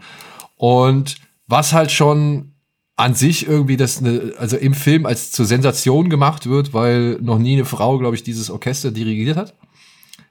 Und die über kurz oder lang, muss, kann man so sagen, gerät in so eine Art ähm, Cancel Culture Debatte. Oder wird halt Objekt äh, einer Cancel Culture Debatte. Mehr möchte ich da eigentlich auch gar nicht verraten. Ähm, und dieser Film beginnt halt allein schon mit einem Interview, wo halt Lydia Tarr, so heißt die Dirigentin, äh, von einem Mann interviewt wird über ihr Leben, über ihre Projekte, über das, was jetzt neu, was sie jetzt macht. Sie ist jetzt gerade dabei, halt eine, eine Oper von Mahler neu zu intonieren, beziehungsweise neu einzuspielen. Und das ist so ihr großes Projekt, an dem schon so viele andere Künstler und Dirigenten und was weiß ich gescheitert sind, weil sie halt nie den Kern erfasst haben, den Maler irgendwie ausmacht, beziehungsweise alle immer andere Ansichten hatten des Kerns, den Maler ausmacht.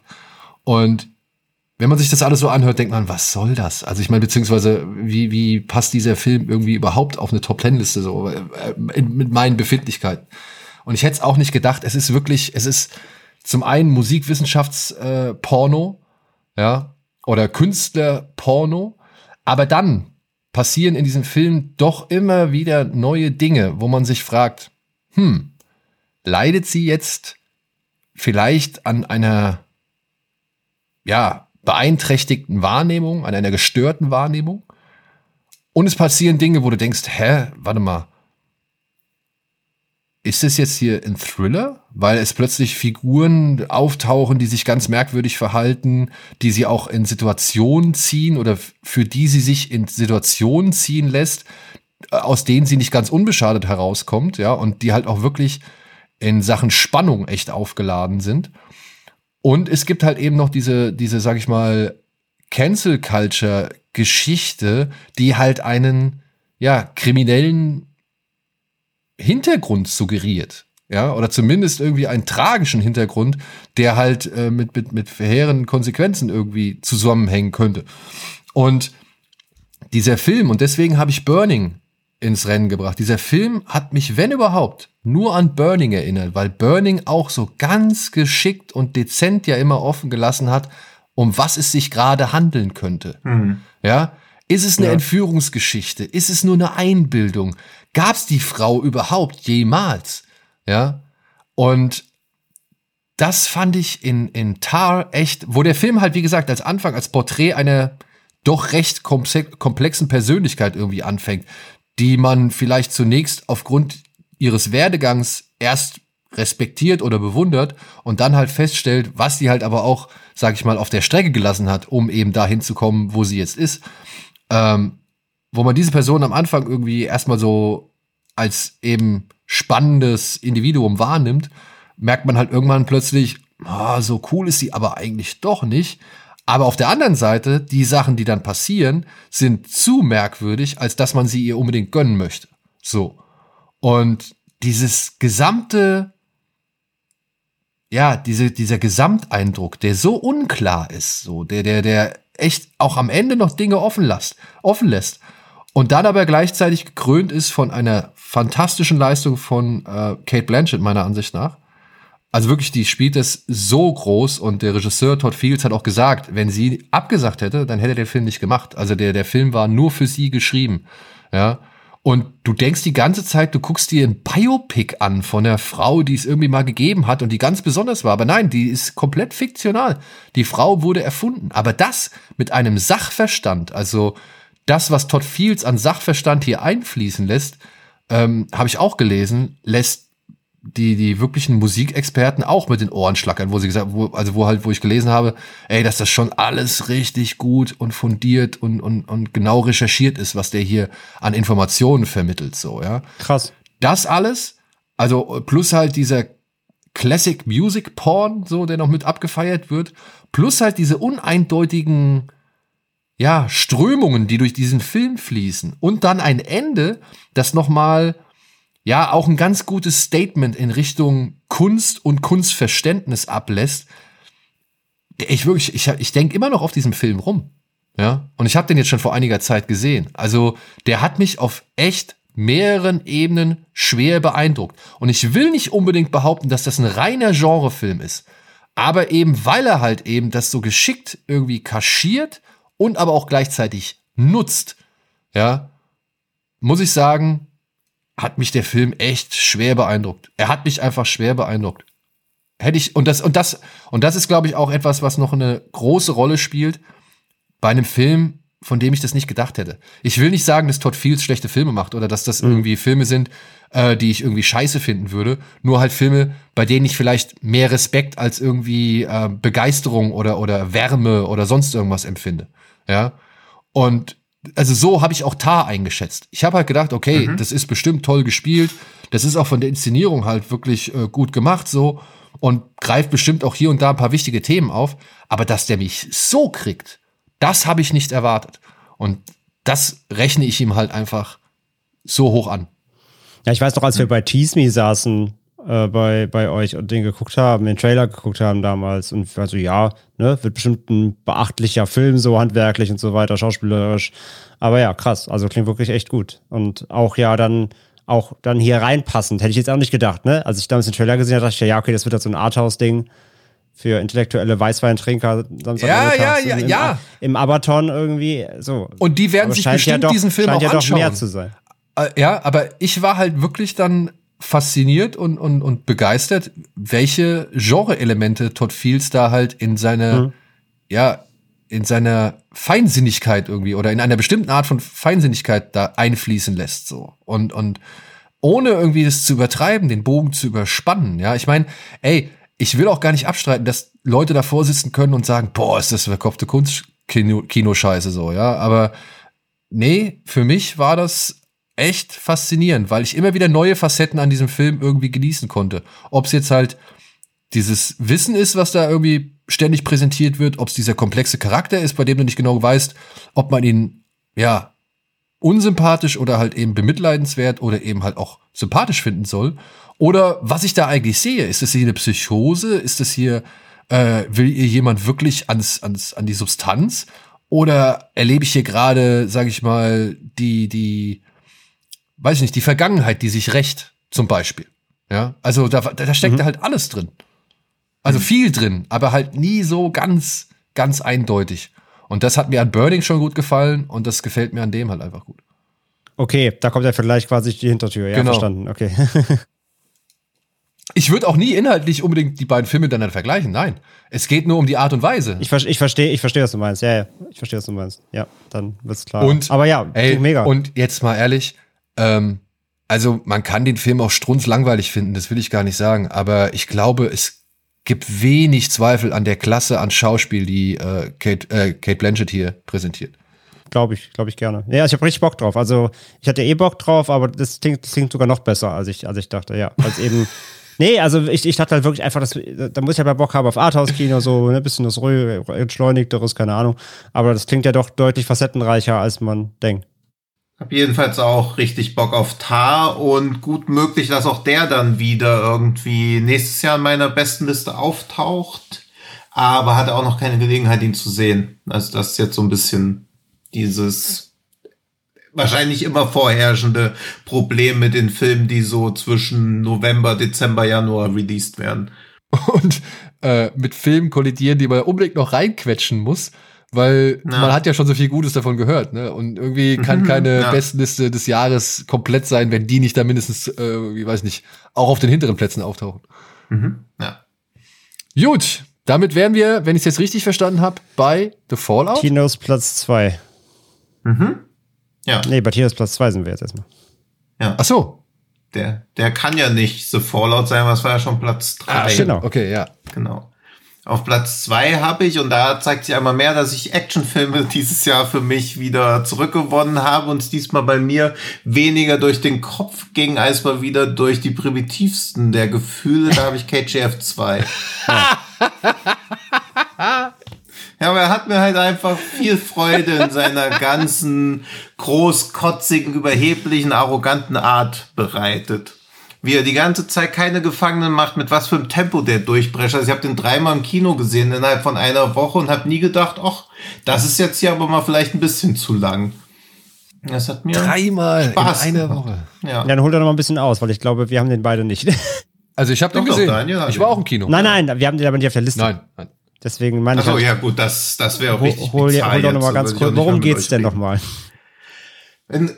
KGF 2 geht es um die Ereignisse in KGF 1, die hier ihre Fortsetzung erfahren.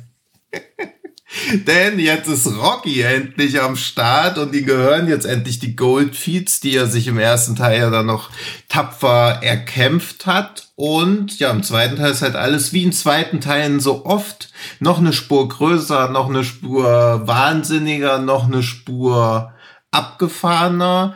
Denn jetzt versucht Rocky einfach ja, er versucht einfach der reichste Mensch der Welt zu werden, geht dabei über jede Menge Leichen, lacht sich dabei auch neue Feinde an, unter anderem auch die indische Regierung, deren Regierungspräsidentin, die ja eigentlich als gute Figur gezeigt werden soll, auch wieder als böse Widersacherin von ihm dargestellt wird, obwohl sie einfach nur keinen Mord und keinen Totschlag mehr in dieser Region haben will. Aber da Rocky ja wieder der Freund aller Menschen ist, ist er auf einmal der Gute aus völlig unerfindlichen Gründen. Und es wird eigentlich auch selten dran gezweifelt, dass er der Gute ist. Aber wenn man sich das aus so einer leichten Distanz anschaut, guckt man einfach einen Großkriminellen dabei zu, immer reicher zu werden und gegen alle zu kämpfen, die eigentlich das verhindern wollen oder die auch einfach nur selber an seine Stelle treten wollen. Denn wie er mit seinen Widersachern umgeht, gefällt mir sehr, sehr gut. Wie Also, seine also Twitter der Film. Was ist das? Also Twitter der Film. ja, so ein bisschen. Ja, oder Scarface Nur, mit dem dass Happy halt- End, ne? Ja. Oder dass halt nicht 280 Zeichen, sondern 280 Kugeln zurückgeschossen werden. Denn wenn ich der eh schon die wie ein Elefant im Raum stehende Platz 1 kommen würde, würde ich auch diese Canyon-Baller-Sequenz von KGF 2 als beste Actionsequenz des Jahres empfinden. Also die macht mir immer wieder Freude, weil auch die viel zu groß ist, viel zu absurd, der ganze Aufbau, wie das überhaupt funktionieren soll, dass diese Menschen sich zu dem Zeitpunkt gerade an dieser Stelle treffen. Und ich mochte auch diese ja diese merkwürdige, dieses merkwürdige Design oder diese Herkunft des Antagonisten sehr, sehr gerne, wobei in dem Film irgendwie alle Antagonisten sind. Aber dass er gegen so einen verkappten Wikinger kämpft, ist halt auch völlig absurd. Und ergibt sich aber trotzdem sehr, sehr stimmig. Also ich finde teilweise ist KGF 2 schon mehr so Norseman als Norseman. Und auch das gefällt mir sehr, sehr gut. Ja. Ja, ich habe den auch noch Ja. nicht gesehen, leider immer noch, aber genau wie, wie eben schon gesagt, auf Ja, aber der hat mir halt Freude bereitet. Also ich habe ein bisschen bei der Kino Plus Liste auch Filme drin, bei denen ich geweint habe. Und hier habe ich Filme drin, bei denen ich gelacht habe. Ich habe Ja, den, ich habe den steht auf auch, meiner indischen Liste. ich habe den auch im Kino gesehen und es war schon eine Erfahrung und es war laut. Aber da war leider nicht die nötige Crowd vorhanden. Ich weiß gar nicht. Hm. Das war Aber trotzdem war der Film, also ich glaube, dass das, dass meine laienhafte Einschätzung, dass einfach bei dem DCP, was angeliefert wird, auch wie so eine Lautstärke-Einstellung dabei ist, die dann einfach vom Kino abgespielt wird, weil es war halt echt laut. ja, also ich muss sagen, ich meine RRR war auch laut, aber ich glaube KGF 2 war einfach noch mal ein Tick lauter. ja. Ja. Und ich will nicht sagen, dass da das Dezibel, unangenehm ist war, ja aber der Film, ne, also Ja, ist schon. Also Dezibel ist natürlich jetzt nicht die exakteste Maßeinheit, aber ich habe dann auch so diese Dezibel-Mess-App vom iPhone mitlaufen lassen und es war halt Durchschnittswert 130 Dezibel, wo du denkst, Alter. Alter. Also in einem Club wäre das halt, also als Club würde das gar nicht erlaubt sein und im Kino sitzt du da und denkst du so, Ich wow. wollte grad- also ich wollte gerade sagen, die, die Apple Watch gibt ab 90 Dezibel, gibt sie dir ständig äh, Warnmeldungen aus, dass du Hm. Ja. dich in einem zu lauten Umfeld äh, befindest. Also ja. Und ich habe ihn ja zum ersten Mal in Babylon gesehen und dachte da schon, weil in großen Kinos, wenn die Anlagen zu laut sind, die sind ja immer noch sauber, sie übersteuern auch nicht so wirklich. Und in Babylon war schon, wo ich so dachte, ich finde es ganz geil, wenn das so scheppert, aber ich glaube nicht, dass das gesunde Einstellung noch ist. Und dann kam auch jemand vom Kino, hat gefragt, ob es zu laut ist. Und der ganze Saal hat geschrien, nein, lauter. das hat mir sehr, sehr gut gefallen. ja. Ja. Ich meine, Also auch da wieder ein bisschen Happening hinten mit dran wahrscheinlich auch. Ja, ja, also ich würde ihn auch, glaube ich, so als Film alleinstehend geil finden, aber es hat mir auch so, also RR und KGF 2 und Vikram und die ganzen Filme, die ich im Kino dieses Jahr gesehen habe, mit so einer Crowd, beziehungsweise überhaupt vor ausverkauftem Haus, haben mir halt wieder so auch den Spaß am Kino zurückgegeben. Also den Spaß an Filmen würde ich nie verlieren, aber so dieser Spaß an auch mal so Events, wo halt auch die Emotionen an den richtigen Stellen kommen. Also nicht sowas wie bei Smile, wo dann Leute immer versuchen, da so edgy zu sein und bei einem Jumpscare dann irgendwie eine doofe Reaktion zu zeigen oder so. Das nervt mich ja auch. Aber da ist diese Stimmung halt auch herzlich willkommen. Also dass diese, dass so eine Festivalatmosphäre bei normalen Filmen einfach existieren kann, das gefällt mir sehr gut. ja, Ja, abseits von ich voll. Oder Festivals. bei normalen Screenings. Verstehe ich voll, ja. Ja. Er hat halt einfach ein bisschen viele Dröhn-Sounds, also das Mhm. Inception-Horn, dafür hat er, glaube ich, 10 oder 20 Ersatzsounds. Und Ja, die ja. feuert er halt in einem Tour, in einer Tour ab. Das ist halt ein bisschen fies. Bei 130 Ja. BPM über. Oder auch die, ja, diese eine Sequenz, wo er quasi dann so, er innerhalb von drei Minuten all seine Widersacher ausschaltet. Wie geil die einfach inszeniert ist und wie dann gnadenlos in, an fünf verschiedenen Orten einfach nur zwei Minuten geballert, mit Messern eingestochen wird, irgendwas explodiert. Das ist. also ich finde ihn schon echt gnadenlos in dieser, ja, Erbarmungslosigkeit, mit dem er auch dieses Pacing durchzieht. das ist der Pate 2 in 300-Style. So. ja, ja, das trifft's ganz gut, ja. Das fand ich auch schon, das habe ich auch äh, sehr viel Spaß gemacht. Aber es gibt halt einen Film, der hat noch mehr eingeschlagen. Aber über den reden wir erst gleich. Ja, So viel kann ich jetzt schon mal äh, auch vorwegnehmen, was Tino jetzt einfach schon angedeutet hat. Und jetzt erstmal über die Nummer zwei von André, oder? Mir. Ja, mach, mach auch mal ein Quiz. Weil ich bin jetzt nämlich auch langsam, Hä? also nicht im negativen Sinne mit meinem Latein am Ende, aber es wird langsam echt spannend, weil ich weiß auch gar nicht, was noch so fehlt. Ja, das ist nicht allzu schwierig. Meine Platz zwei habt ihr beide gesehen und hattet ihr, wenn ich mich jetzt nicht ganz vertue, letztes Jahr beide schon auf der Liste. Ach, okay. Ach, da, okay, dann Oh, weiß nur ich habe ja. den letztes Jahr halt einfach noch nicht sehen können. Und deswegen muss er bei mir dieses Jahr drauf. Tja, Kinder? bist halt ein Freak, der letztes Jahr out war. Was denn? Okay. Ach, Freaks Out. Ah. Stepp. Okay. Okay. Sehr gut, sehr gut. Ja, was denn? Ähm, ja, ist Innocence, ne? Nein, Quatsch. Ähm, es ist, es ist, äh, Innocence war letztes Jahr schon drauf. Es ist Freaks Out, genau. Geil. Den ich äh, dieses Jahr leider erst, äh, das heißt leider, ich konnte ihn endlich sehen, zum Glück, aber eben, äh, ihr habt ihn letztes Jahr schon gehabt. Ähm, von Gabriele Ma- Mainetti, den ihr in Sieges gesehen habt. Ich habe jetzt auf dem Fantasy Filmfest dieses Jahr nachholen können. Und äh, ja, kann komplett verstehen, warum ihr so geschwärmt habt all die Zeit. Ne? Es ist ein unfassbar guter Film. Es geht um so äh, äh, Zirkusfreaks, ähm, wie man es irgendwie so aus den äh, Lehrbüchern kennt. Der äh, Wolfsmensch, ja, stark behaart und ähm, ein Mädel, das äh, Elektrizität erschaffen kann. Also so dieses, diese sehr, also es ist nicht das Freaks, was man jetzt im, im, im Zirkus-Sinne kennt, sondern es hat schon natürlich starke Fantasy-Elemente und die müssen sich gegen eine ähm, ja, Nazi-Vorherrschaft äh, zur Wehr setzen, noch mit reichlich Twist and Turns hinten dran und es ist wirklich ein unfassbar Ah, es ist, es ist irgendwie, es ist so, es ist ein Film, wenn Del Toro mal wieder richtig geilen Film machen würde, dann wäre das, äh, dann wäre das Freaks Out, weil er hat diese, ja, wie, wie heißt der letzte, der letzte Del Toro jetzt? Ähm, Pinocchio. Pinocchio. Nein, der davor. Ja, ich weiß, du bist auf Nightmare Alley. Nightmare Alley, genau.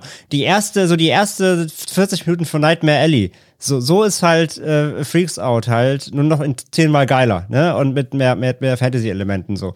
Ähm, diese ganze Stimmung, diese ganze, dieses ganze Szenenbild, ähm, die ganzen Kostüme, das hat so eine geile, wieder so eine geile geerdete Fantasy-Romantik, aber eben mit diesem Genre-Approach dahinter und einer gewissen Brutalität halt noch hinten dran.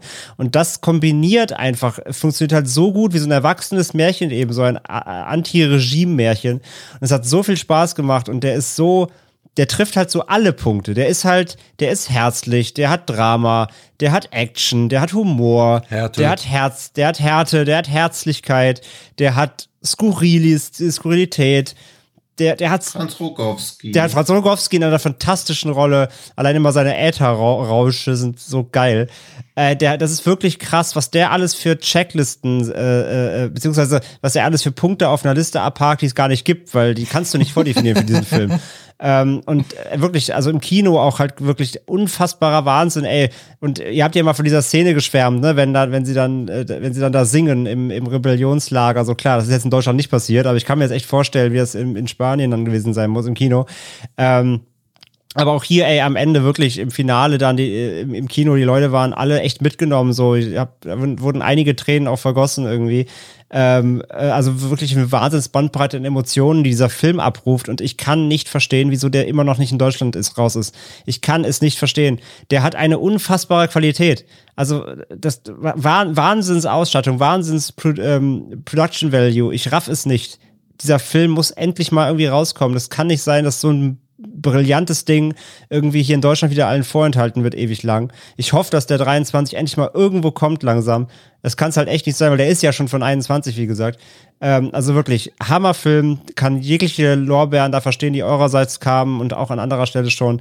Also Freaks Out, wirklich, wer noch nicht sehen konnte, ab auf die Watchlist jetzt und wirklich irgendwie ähm, Augen, Augen und Ohren auf, dass der bald mal irgendwo irgendwie erhältlich ist. Ähm, ja, Platz zwei, absoluter Wahnsinn. Ja, cool. Ich, ich meine, ich war Ja, mit, ich war mit mich. auf dem Fantasy Filmfest. Ich meine, Ja, wir ja. haben den ja Wir haben den präsentiert zusammen, so. Wir haben den mal, genau, wir haben den mal zusammen gesehen, ihr habt den mit Rocket Beans präsentiert, ja. Und, und ähm, ich war auch wieder erstaunt, wie gut der bei mir funktioniert hat, dafür, dass ich ihn schon kannte. Ja. So, Hm. also der, der hat ja wirklich ein, also das Tempo von dem Film ist echt toll, wie er anspannt und entspannt und eigentlich aber immer die, die Laune oder die Abwechslung hochhält, so. Das, also, ja, ja, toller Film. ich schließe mich an. Toller Film. Absoluter Wahnsinn, ja, geiler Film, ja. Aber ich würde sagen, du machst dann direkt mit Nummer zwei weiter, oder? Ja, das Äh, war Nummer- Nummer zwei. Nummer eins dann. Nee, Nummer eins. Weil Tino und ich, glaube ich, haben dann die gleiche Nummer eins. Ja. Wahrscheinlich. Also, Ja, dann äh, hole ich jetzt dann The Fallout nach von Tinos äh, Platz. Was war's bei dir? Drei? Drei, ja. Äh, The Fallout, den wir, ja, natürlich kann man jetzt auch wieder die, die Genre-Diskussion aufmachen, ähm, aber wir haben den Film ja auch hier aktiv im, im Podcast besprochen und das finde ich auch absolut zu Recht. Denn es ist rückwirkend für mich, ich bin wirklich nochmal hin und her gegangen und klar, ich bin ganz bei dir, Daniel. Ähm, man kann sicherlich zwischen eins und drei sind es teils Nuancen einfach, ne? So, der, da muss man schieben. Aber ich muss sagen, wirklich, ähm, kein Film hat mich irgendwie dann doch letztendlich mehr berührt, hat bei mir nachgehalt und ähm, auch da nochmal natürlich wieder so ein Bonus, weil es mittlerweile einfach wirklich in eine meiner liebsten Jungdarstellerinnen aktuell im, im, im, äh, im, im, Fil im Film ist, oder zumindest im, im, im, im Hollywood. Ähm, äh, Sektor äh, mit Jenna Ortega, äh, The Fallout eben, ähm, der die Nachwirkungen eines ähm, Amoklaufs zeigt, äh, die eben die Hauptdarstellerin, die Hauptfigur über, überlebt, die Situation, aber eben das Trauma jetzt hier im Mittelpunkt ja steht und man eben sieht, wie so eine junge Teenagerin mit so einem schweren ähm, Schicksalsschlag und so einer Nachwirkung umgehen muss. Und das fand ich wirklich, ey, kann immer nur noch schwärmen nach wie vor, wie detailliert, wie feinfühlig, wie gut beobachtet, super gespielt halt, nicht nur von Ortega, generell vom ganzen Cast. Oh. Wie viele Zwischentöne da angeschlagen, bitte? Bis auf Maddie Ziegler würde ich dir recht geben. Ja, okay. Aber sie ist ja nun mal auch absichtlich so ein bisschen, bisschen eben da drüber an der Stelle. Aber ja, okay, von mir aus kann man die Abstriche da machen. Aber sonst, äh, mich hat nichts rausgerissen im Film. Nein, nein, nein, aber ich, also, hat, ich fand sie schon halt äh, qualitativ sie fällt dann halt gerade gegen Ortega ab, ja. wenn die zusammen auch spielen müssen. Ja, aber trotzdem ist allem nichtsdestotrotz äh, hat mich da nichts aus dem Film und seiner Sogwirkung dann rausgezogen und wirklich ich fand den ich fand den absolut berührend.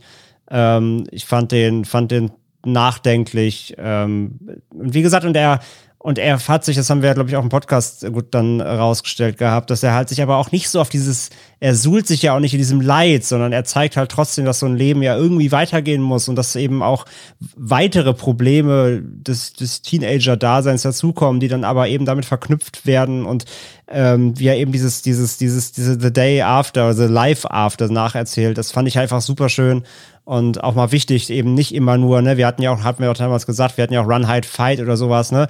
Man muss nicht immer die scheiß Amokläufe ausschlachten, bis zum geht nicht mehr. Das haben wir auch zig jetzt mal gesehen, reicht jetzt auch, ähm, sondern wirklich eben das Wichtige, nämlich diese Nachbereitung.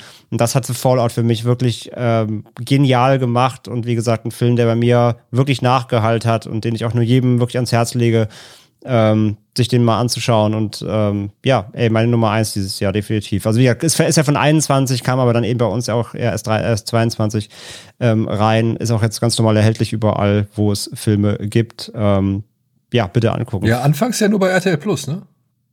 Ah, stimmt, der war ex erst exklusiv, ne? Ja, genau. Mhm. Aber mittlerweile müsste er eigentlich ähm, am Start sein. Ja. Gut. Ey, finde ich, äh, finde ich cool, dass der Film, mhm. der eigentlich auch gar kein große, der hat ja keine große Pressearbeit oder sonst irgendwas oder keine große Aufmerksamkeit abbekommen. Aber finde ich gut, dass der jetzt auch dann hier gelandet ist. Ja, wundert mich so ein bisschen, weil man ja eigentlich auch, also im Prinzip ist er ja so, wie glaube ich, eine Amoklauf-Folge bei Euphoria aussehen würde fast.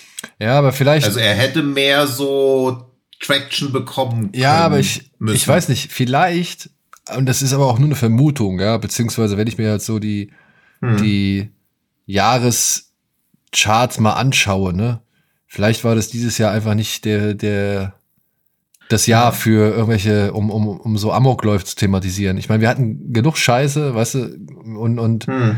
ich glaube auch so alles, was mit Pandemien und so zu tun hatte oder irgendwie so Seuchenhorror ja. und so. Ich glaube, das war, es ist einfach nicht Hat die Zeit. Hat nicht so guten Stellen, Stellenwert, ja, ja. Ja, und ich glaube, so zynisch es auch klingt, da noch ein Alltagsproblem dazu zu nehmen. Ja. Also es ja. ist ja leider, also wir Deutsche schauen da immer so fassungslos auf sowas hin, weil natürlich gibt es auch in Deutschland Amokläufe, aber in erheblich niedriger Frequenz, Gott sei Dank. Und deswegen, ich wollte ja, ich hatte ja auch überlegt, ob ich Mars mit reinnehmen soll. Und der taucht ja auch nirgendwo auf. Ja, gut, aber der, obwohl der ja auch, also ist der hierzulande schon rausgekommen? Ist der hierzulande schon rausgekommen? Nee, nee, aber so generell auch so weltweit oder so. Also dafür finde ich, wie der Schauspieler preisemäßig eigentlich abräumen müsste. Ja. Also finde ich auch, dass der verhältnismäßig wenig. Aber vielleicht auch zu klein und dann nicht genug Lobby im Hintergrund, die irgendwie ja. nach vorne pushen könnte, ne? Also, ja. Ja. Ach so. Ja, kann halt nicht jeder eine Lobby haben wie die NRA. ja, ich habe gerade mal geguckt. Also er ist mittlerweile auch bei Prime und so, aber er heißt ja, genau, wenn ihr ihn suchen wollt, er, ja, genau, er heißt nicht The Fallout in Deutschland. Er, er hat äh, einen anderen Titel bekommen. Er heißt bei uns The Life After. Ah ja, stimmt. Macht Sinn. Haben sie wieder umgeenglischt. Ja, natürlich. Weil Ja, keiner sich was unter Fallout vorstellen kann oder alle denken, sie kennen nur das Bethesda-Spiel und denken, es geht Ja. um, äh, Ja. um Nuklearkrieg. Ja, da hat die Frau im Nebel wieder ganze Arbeit geleistet. beim Übersetzen. Er eben, hatte eben auch hier, ähm, äh, ich weiß gar nicht, wer es eben war, irgendwie auf Twitter äh, gepostet, äh, Babylon, das gleiche wieder. Babylon, äh, Deutschland, Ach, im Rausch der Ekstase. Deutschland ist das einzige Land weltweit, wo Babylon noch einen Untertitel bekommen hat. Ja. aber vielleicht hängt es auch mit einem anderen Film zusammen. Man traut uns einfach nichts zu. Ja, aber vielleicht wegen Babylon Berlin oder so. Also da hat's vielleicht noch irgendwie. Ja. Aber Ich könnte ich trotzdem könnte mir auch vorstellen, dass es vielleicht schon hierzulande einen Filmtitel Babylon gibt. Also rein, also der nur oh, Babylon hat. Babylon BC. Ja, in anderen Ländern ja auch wahrscheinlich. Ja. Ja. Aber solange es nicht wie eine Fliege kommt selten allein endet, Ja. ist ja alles gut. Eben. Und bevor wir zu unseren Platz eins kommen, ich habe noch ein paar Ehren, ehrbare Mentions, also einfach die, die bei mir rausgeflogen sind. Ich weiß nicht, ob wir die nennen. Also ich würde meine nennen, aber muss natürlich. Hau raus. Hau raus. Und ich habe uns, also jetzt auch in keiner wertenden Reihenfolge, aber ich habe euch dann One of These Days erspart, da nochmal drüber zu diskutieren. Und weil ich auch da wieder die Genre-Definition, man kriegt ihn schon rein, aber ja, schwierig. Dann habe ich Are You Lonesome Tonight schweren Herzens rausgelassen. Aber der hat mich schon in erster Linie visuell beeindruckt und erzählerisch dann nicht gar so krass abgeholt. Welcher war das nochmal? Das war dieser chinesische, der so ein bisschen, also jetzt auch sehr, äh, sehr weit hergezogener Vergleich, der auch so ein bisschen wie äh, White Goose Lake war. Der auch visuell so überbordend war. Ach, Guck, du hast ihn schon ganz vergessen. ja, das war der mit den. Wo, der, wo der überfahren wird und ähm, Ja. mit dem Taxifahrer da, glaube ich, genau. Stimmt, wo er die Frau aufsucht, ne? Genau. Ja. Ja, okay. Ja. Wo, der, wo der Fahrer Flucht begeht. Der war visuell, war Ja. der echt cool. Leider ist er emotional Ja. nicht. Äh, Ja, eben, da war ich dann auch das ähnliche geht's mir mit Medusa, den ich inhaltlich und visuell stark finde, aber wo ich auch denke, will ich mir den jetzt in absehbarer Zeit nochmal angucken? Eher nein. Medusa hätte ich auch gehabt, ja. Ja. Dann habe ich Satan Slaves 2 noch, der kommt aber auch beim Fantasy Filmfest nochmal, wo man ihn, glaube ich, nochmal besprechen kann. Und das klingt jetzt auch so ätzend, beziehungsweise das ist ja so ein krasses Problem, was uns allen dieses Jahr, glaube ich, aufgefallen ist. Es gibt kaum noch richtige Horrorfilme, die einfach nur eine Gruselstory erzählen, wo in irgendeinem Haus irgendwas rumspukt und dabei auch noch gut sind oder gut genug. Aber das wird Satan Slaves 2 halt leider auch ein bisschen zum Verhängnis, dass es halt einfach nur ein echt guter Horrorfilm ist, aber er darüber hinaus schon noch so ein bisschen die Probleme im sozialen Wohnungsbau in Indonesien ein bisschen verhandelt, aber darüber hinaus wenig macht, wo ich so denke, wow, ich will es noch mal sehen. Das ist halt ein bisschen schade und das Argument, was ich schon gegen Animals und Soft and Quiet gebracht habe, muss ich bei Chirk leider auch bringen. Fand ich das stark, fand ich das sehr beeindruckend und technisch beziehungsweise schauspielerisch super, ja, aber will ich Chirk nochmal sehen? Auch eher nein. Wolfgang- beziehungsweise auch Wolfgang M. Schmidt Ja. hat den in Ja, seine äh, Top Ten gepackt. krass. Fand ich auch krass. Ja. Hat mich auch irgendwie ein bisschen Ja. gefreut, auch wenn ich, wie gesagt, mich auch, ja. im Gegensatz zu euch bisher noch ähm, zu großen Respekt vor diesem Film habe, weil ich weiß nicht, ob ich das alles wirklich äh, sehen will oder muss. Oder hören ja, muss. und so. hören. Ja. Ja, machst dir mal ein Triple Feature mit Jerk, Soft and Quiet und Animals. Ja. Danach kann ich meine Seele auch einäschern. Ja, vermutlich, ja. Ja, aber das waren so die fünf, bei denen ich noch gehadert hatte. Ja. Ja, ich hatte noch, ähm, EO hattest du ja auch schon mal angesprochen. Mhm. Äh, Ja. Da war ich mir auch nicht so sicher, ob man den wirklich nehmen kann. Ähm, Something in the Dirt wäre jetzt so gesehen die Honorable Mention bei mir gewesen, weil ich den ja für Deadstream Mhm. rausgeholt habe. Äh, Soft and Quiet ebenso. Und ansonsten hätte ich gedacht, ah ja, komm, damit er mal irgendwie noch ein bisschen mehr Aufmerksamkeit erfährt, Sisu. Weil der schon im Mhm. Kino echt Mhm. viel Spaß gemacht hat und, und Ja. Aber könnte mir vorstellen, dass man den auf einem regulären Fantasy-Filmfest ich hoffe es. Ich hoffe es. Ja. Und ich habe dann noch Inuo hinzugefügt, Ja. weil Hm, da war muss ich, am sagen, das war so der andere Anime, der mich echt beeindruckt hat. Ich fand den zwar jetzt optisch ein bisschen herausfordernd, aber das hat halt zu dem Ganzen gepasst und was Mhm. der so erzählt hat, wie er es erzählt hat und dann auch mit der, sag ich mal, mit dieser eher surrealistischen äh, Art und Weise, das fand ich schon echt gut. Das, also, ich fand auch das Ende, das fand ich, das hatte so ein, so ein, auch so eine gewisse Melancholie drin oder eine gewisse Schwere drin, wo ich dachte, eigentlich ist es schon ziemlich scheiße, aber letztendlich schafft ihr es, diese Scheiße, sag ich mal, in etwas Positives zu verwandeln, weil man jetzt ja weiß, okay, wie es eigentlich war. Und dementsprechend all das umdenken kann, was vorher gewesen ist. Und das finde ich dann schon wieder ganz cool. Also ein Ende, das bittersüß ist. Und ähm, deswegen, mhm. Inoo wäre für mich ja. auch nochmal ein Kandidat gewesen. Ja, bei dem habe ich ja auch, da ist halt die Musik. Also so passend ich die da auch finde, aber ist jetzt nicht, wo ich so denke, wow, geil, lass noch mal angucken. Aber Lukas Bawenschik hat den auf Platz eins in seiner Filmdienst-Bestenliste des ja? Jahres. Das hat mich sehr gefreut. Okay, ja, ja finde ich, finde ich auch krass. Aber wie gesagt, ich muss sagen, so alles, was der aussagt und trotz der Musik, die meiner Ansicht nach aber auch wirklich stimmig da ist, äh, mhm. äh, fand ich das auch beeindruckend. Ja. Verstehe ich auch komplett, ja.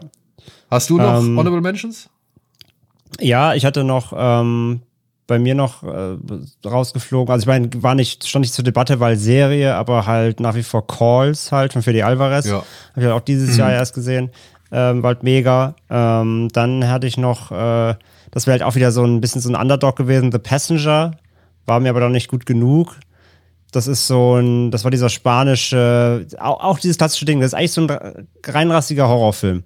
Da geht es um mhm. so ein, so ein Shape-Shifting-Vieh, was nachts so eine Familie, äh, beziehungsweise da ist so ein, so ein Van voller Leute, wie so ein, wie so ein Taxi. Ach, der ist der, das, Und der fährt die halt wohin und du hast immer mhm. so im Aufbau, lernst die ganzen Charaktere kennen und irgendwann greift dann dieses Wesen irgendwie an und ist dann mhm. so super eklig Body-Horror, Shape-Shifting-Kram. Das ist echt wirklich gutes Ding hat, hat geile Effekte, super widerlich, ähm, schön hart, knackig, 90 Minuten so.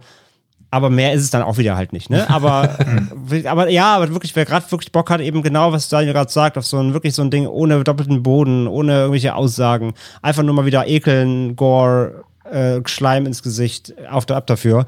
Ähm, dafür war The Passenger echt gut, aber ist dann eben auch mhm. rausgesegelt. Äh, Prey ja. War ich am überlegen, ja. ey, weil es war, es war auch eine Überraschung, weil wirklich ja alle dachten, inklusive mir, das wird scheiße, so, aber äh, hat ja dann doch sehr positiv überrascht einfach. Für die Top Ten hat es mir dann aber auch nicht gereicht. Das gleiche wie bei The Northman, da war ich so für den Eggers fast schon ein bisschen enttäuscht eben letzten Endes. Awaken mhm. auf einem guten hohen Niveau, aber war für mich auch nicht in den Top Ten. Pleasure war ich noch im Überlegen. Ich meine, da hatten wir auch wirklich eine, eine sehr geile Podcast-Folge auch zu gemacht. Ja. Ich fand den Film echt gut, aber auch da hat es nicht ganz gereicht. Ähm, genau wie bei Duel den ich auch echt mochte, hier mit Karen Gillan der, ne, mit diesem Klonen-Ding. Da habe ich ja auch so, das wäre so meine 16 wahrscheinlich. Eine schöne Diskussion ja, ja auch hatten. Ein Film, der finde ich, der für mich echt schön viele Themen aufmacht, die auch mhm. zum Nachdenken anregen, dabei noch lustig und äh, spannend und alles irgendwie ist. Ähm, aber ja, auch da nicht ganz gereicht. Und so als deutsche Honorable Menschen trotzdem noch gerne nochmal, ach du Scheiße, in den Raum. weil, weil, der, ja. weil der einfach Bock gemacht hat so und weil es einfach ein schönes Ding war den kann man auf jeden Fall auch nochmal äh, äh, noch mhm. erwähnen. Wer den verpasst hat dieses Jahr, haben wir auch, haben wir auch Kinokarten so verlost, wo sich die äh, Gewinner auf jeden Fall auch gefreut haben und auch positiv Feedback gegeben haben, weil man auch da einfach mit dem Titel aus Deutschland denkt man, ja, okay, hm, bestimmt wieder so ein lustig gemeint, aber naja, aber nee, der war echt spaßig so, äh, den, den konnte man echt gut machen, von daher auch da gerne nochmal erwähnt zum Jahresende. Ja. Gutes deutsches Spaßfilmchen. Ja, das wären so meine noch gewesen. Gut. Und damit wären wir beim besten Film des Jahres. also aus unserer äh, Sicht hier, was die Nennung angeht und die Platzierung. Denn ich habe, wie schon bei Kino Plus, auf Platz 1 RRR und ich denke, bei Tino ist es ebenso. Ja. Ich weiß gar nicht, müssen wir noch so viel Großes erzählen?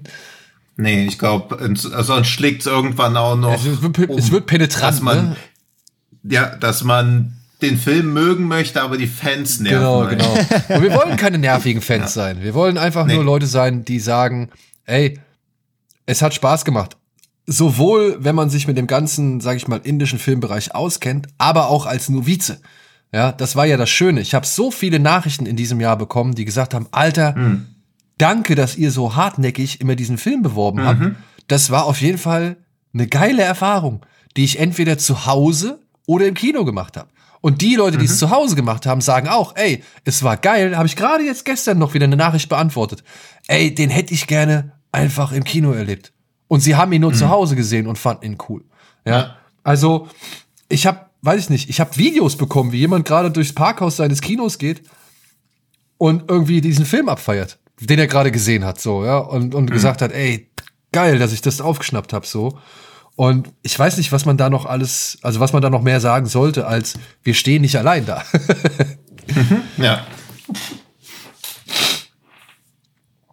Deswegen, also ich habe auch nicht, also ich habe über keinen Film mehr geredet, beziehungsweise bei keinem Film war ich ja verbissener, weil man oft ja schon den Eindruck hat, dass man Leute auch zu ihrem Glück zwingen muss und nicht, weil man selber den Film bloß gut findet, sondern weil man wirklich überzeugt ist, dass andere Leute es ebenso gut finden würden wie man selber. Also es ist ja nicht mhm, mal so ja. ein so ein dogmatisches Missionieren, sondern es ist ja wirklich so, wir wollen nur das Beste für unsere Hörer und für alle anderen Menschen auf der Welt auch, aber für unsere Hörer noch ein bisschen mehr. Und dass man da dann halt manchmal auch hartnäckig sein muss, weil man selber ja auch oft merkt, also dass man so Mittelmaßfilme wie den neuen Scream, da gibt's gar keine Debatte, dass man den guckt innerhalb der ersten Woche. Aber Filme, bei denen man auch weiß, ah, wahrscheinlich finde ich die mutmaßlich deutlich besser, muss man irgendwie mehr dazu gezwungen werden. Also ich glaube, das kennt jeder so von sich selber, dass es so Sachen sind, die man auf jeden Fall gucken wird und die Filme, die man am Ende des Jahres in den Top Ten hat, hat man vielleicht am Anfang des Jahres noch gar nicht so auf dem ja, Schirm. Oder halt auch, ja auch so gegen bisher vermeintliche oder halt auch hartnäckige Klischees ankämpfen. Ja, ja, weil das Ding war ja auch, weil, weil du uns ja auch gesagt hast, ey, guckt euch mal den hm. an und guckt euch mal den an und guckt euch mal den ja. an. Und bis Bahubali war ich ja auch noch der Überzeugung, ganz Indien besteht aus Shah Rukh Khan. Und in ja. jedem Film wird mindestens dreimal gesungen. So, weil selbst Danny mhm. Boyle hat ja, äh, sag ich mal, diese Tradition aufgegriffen mit Slumdog Millionär. Ja. So. Und, und ähm, das waren halt, es sind wirklich diese, diese mentalen Hürden, die man da aus dem Weg schaffen muss, um Leute mhm. dafür teilweise begeistern zu können, so oder darauf hinzuweisen. Aber ich denke mir gerade so Leute, die früher irgendwie mit Jackie Chan Filmen groß gew geworden sind, mhm. die sollten dafür schon von vornherein etwas empfänglicher sein. Aber ja. ich meine, ich habe ja auch Leute irgendwie überzeugen können, wie zum Beispiel unseren Kollegen Steven Gätchen, der ja vorher gar nichts davon kannte. Dem habe ich gesagt, er soll sich das angucken und der schwärmt, er schwärmt heute davon. So, also mhm. deswegen, ja. ja. Ja, deswegen, also das einzige Luxusproblem ist natürlich so ein bisschen, dass wenn man das mit Drogen gleichsetzt, hat man sich halt gleich irgendwie Heroin in den Augapfel reingespritzt. Und jetzt kommen halt, immer wenn ich Leuten so einen Film empfehle, ist dann so die Reaktion, ja, es war ja ganz cool, dass du uns jetzt eine Handvoll Speed gegeben hast, aber was ist ja. jetzt mit Heroin? Also das ist halt so ein bisschen das Ding, dass man da halt natürlich schon so mit der absoluten Premium-Klasse einsteigt, aber es ja auch darunter noch genug Sachen gibt. Ja, es ist glaub, aber wirklich so, das habe ich halt auch gemerkt. Ja, Weil ich habe ja dann, also RR habe ich, hab ich mit Daniel zusammen gesehen, das war ja, ja genau. das war ja für uns die erste große indische Kinoerfahrung so und die hat natürlich gleich geprägt. Und dann hatte ich als, Let als nächstes danach hatte ich nämlich dann, äh, was habe ich denn gesehen? Ach, Shamshera. Genau, Shamshera. Ja. Und es war auch gut, aber hat direkt ja. den Qualitätsunterschied einfach gemerkt, so dass da direkt natürlich eine riesen Fallhöhe einfach war. Ja, aber der war auch echt also enttäuschend, aber selbst das hat ja immerhin noch Spaß gemacht. Also genau, also finde, ja, ja. Aber, aber, aber wie du sagst, weil das ist, glaube ich, genau das Ding, ja. weil, also ich glaube, die, die Einstiegshürde ist ja einfach überhaupt dann jemandem, der noch nie irgendwas Berührungspunkt mit indischem Kino hatte, halt zu sagen, guck dir mal diesen dreistündigen indischen Film am besten im Kino. Das ist ja, ja die Überzeugungsleistung als erstes machen. Dann macht das. Mhm. Im Zweifelsfall auf Netflix, was ja dankbar ist, dass er so schnell dann auch kam und verfügbar ja. war für die Leute. Ähm, und dann hast du diese, hast diesen Einstieg, der ist ja, okay, mega, bin, bin drin. Und dann guckst du dir halt mehr an und dann fängt ja schon, wie gesagt, dann ist die Gefahr groß, dass gleich eine Riesen, dass du drei Stufen runtertrittst und bist dann ja, so, klar. ja, okay, war das jetzt wieder so, war das so eine, war das so eine Eintagsfliege, dann kann bin ich direkt wieder raus aus dem Game. Also auch gleich die Leute ja. dann weiter zu füttern mit weiteren Hochkarätern ist halt dann einfach die Challenge. So, auf ja. der anderen Seite, auf der anderen Seite, ja, und das ist natürlich etwas, was in heutigen Zeiten, wo wir mit Content zugeballert werden und alle so wenig Zeit haben, weil wir es ja alles gucken müssen, ähm, hm. fast nicht mehr existiert, ist eben diese, ja, spannende neue Welt, die sich einem, sag ich mal, mhm. darbietet, die da existiert. Das ist so wie in, die, in der Videothek früher. Wenn du zum Beispiel, weiß ich nicht, du hast, du bist dann, genau, du bist in die Videothek gegangen und hast dir, sie nannten den Knochenbrecher ausgeliehen. Und mhm. sie nannten den Knochenbrecher, ist ein cooler Jackie Chan-Film. Ist ein Klassiker, verdienter Ja. Klassiker, hat äh, das Drunken Boxing berühmt und groß gemacht, hat Jackie Chan berühmt und groß gemacht, hat diese Action-Comedy, die er dann halt weiter ausgebaut hat, äh, angefangen und so weiter. Also nicht alleine, aber auf jeden Fall war das ein, sag ich mal, großes Standbein für eben diese Action-Comedy, die dann halt durch Jackie Chan groß werden sollte. Und ja, da denkst du ja, okay, cool. Und siehst dann, oh, guck mal, da ist noch ein Jackie Chan-Film und da ist noch ein Jackie Chan-Film. Ach ja, und der, der Dicke, der da auch in dem anderen Film mit dabei war, der hat auch noch einen eigenen Film. Ja, cool, cool, cool, cool. Und ich meine, natürlich war das früher nicht alles Gold, aber wir sind trotzdem immer wieder in die Bibliothek gegangen und haben uns, wenn wir irgendwie Blut geleckt haben für einen gewissen Bereich oder für einen gewissen Schauspieler oder für einen gewissen Regisseur, haben wir uns ja auch die Filme dann angeguckt. Und natürlich war nicht immer ein Treffer oder nicht, nicht alles war gleich Gold, aber man hat trotzdem weitergesucht. Und ich finde, dass man wieder so etwas hat, ja, in Zeiten, wo alles eigentlich durchs Internet ja schon verfügbar oder eben diskutiert wird, bis zum geht nicht mehr, ähm, finde ich das schön, dass man hier wieder so eine Art Goldgräberstimmung hat. Kann man das sagen? Mhm. Ja. Und das ist ja auch etwas, was man schon wirklich, ne, wenn jetzt der nächste Marvel-Film rauskommt, wissen wir ja ungefähr, was uns erwartet. Aber durch diese Filme wissen wir es jetzt halt nur bedingt. Wir können uns die Trailer angucken, aber naja, ich hätte mir jetzt anhand von, weiß ich nicht, von dem Trailer von War zum Beispiel, hätte ich nicht so wirklich gewusst, worauf dieser Film da hinausläuft oder was das letztendlich ist. Und dass ich halt eigentlich schon eine ganze Menge Spaß habe mit dieser, sage ich mal, indischen Version von Fast and Furious. Aber dass die halt trotzdem immer noch Filme oder dass es trotzdem immer noch Filme gibt, die deutlich besser sind, wie eben ein RRR. Und ich würde auch ein Bahubali besser als War ansehen. Zum Beispiel. Ja. Ja. Also, ich weiß nicht, mir, ich finde es einfach toll, dass ich wieder so eine Art neuen Spielplatz entdeckt habe. An dem man mal die Schaukel ausprobiert, mal die Achterbahn, mal die Rutsche und was weiß ich so. Und ey, mal ist irgendwie das cool, das weniger, aber es ist einfach wieder was da, was man irgendwie erforschen Ja, kann. es ist halt auf einmal eine neue Farbe da, mit der man ein bisschen rumschmieren kann. Und es ist ja eh nicht so, dass man, wir schaffen es ja weder alle guten Filme aus Korea oder Japan zu gucken.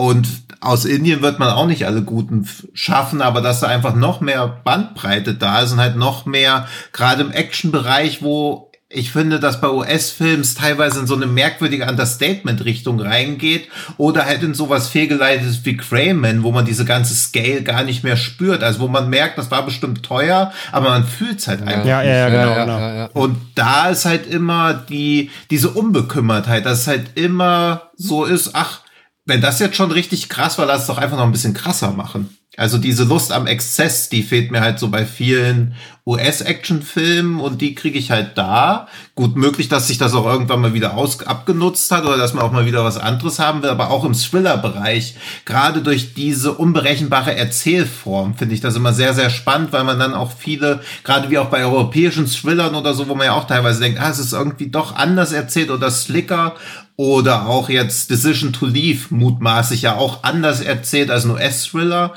Und das ist einfach ein zusätzliches Angebot, was man nutzen kann, weil man wieder diese, ja, diese unterlaufende Erwartungshaltung bekommt. Und ich glaube, das zeigen ja auch unsere Top Tens alle sehr gut, dass das irgendwie das ist, was wir unbewusst am meisten vermissen, dass Filme uns auch mal wieder überraschen. Ja, ja, absolut. Und vor allem vergisst man immer dann, wenn man gerade so einen neuen Spielplatz entdeckt hat, dass halt andere Spielplätze, die wir schon kennen, auf denen wir schon seit Jahren lang spielen, Ja. Dass äh, auf der einen Rutsche ist dann auch mal ein rostiger Nagel mitten im Weg. Ne? Und äh, da, fehl, da fehlt auf der Trittleiter auch mal eine Stufe so. Aber da, wenn man halt diesen neuen Spielplatz in, indisches Kino jetzt hat, da sucht man dann halt alles wieder mit der mit der Lupe nach. Ne? Und Bei allen anderen, anderen Märkten ist schon so, ja, ja, wie immer halt alles.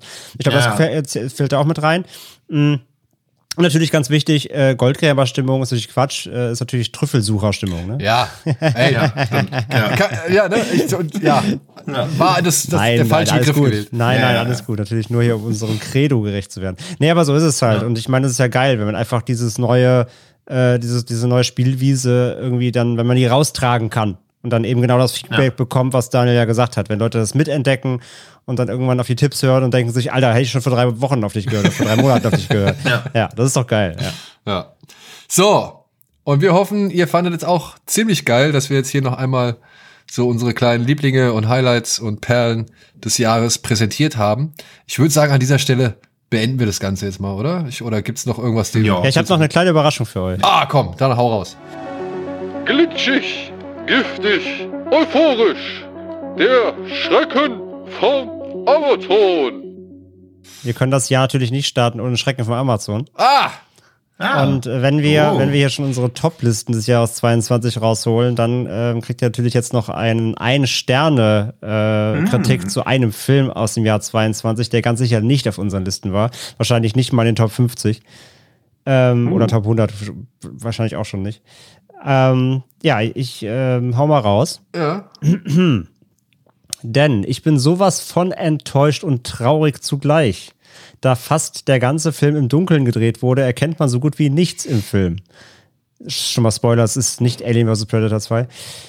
Äh, wer wann und wo ist, wer wann und wo gekillt wird und so weiter. Der Film war für den Arsch.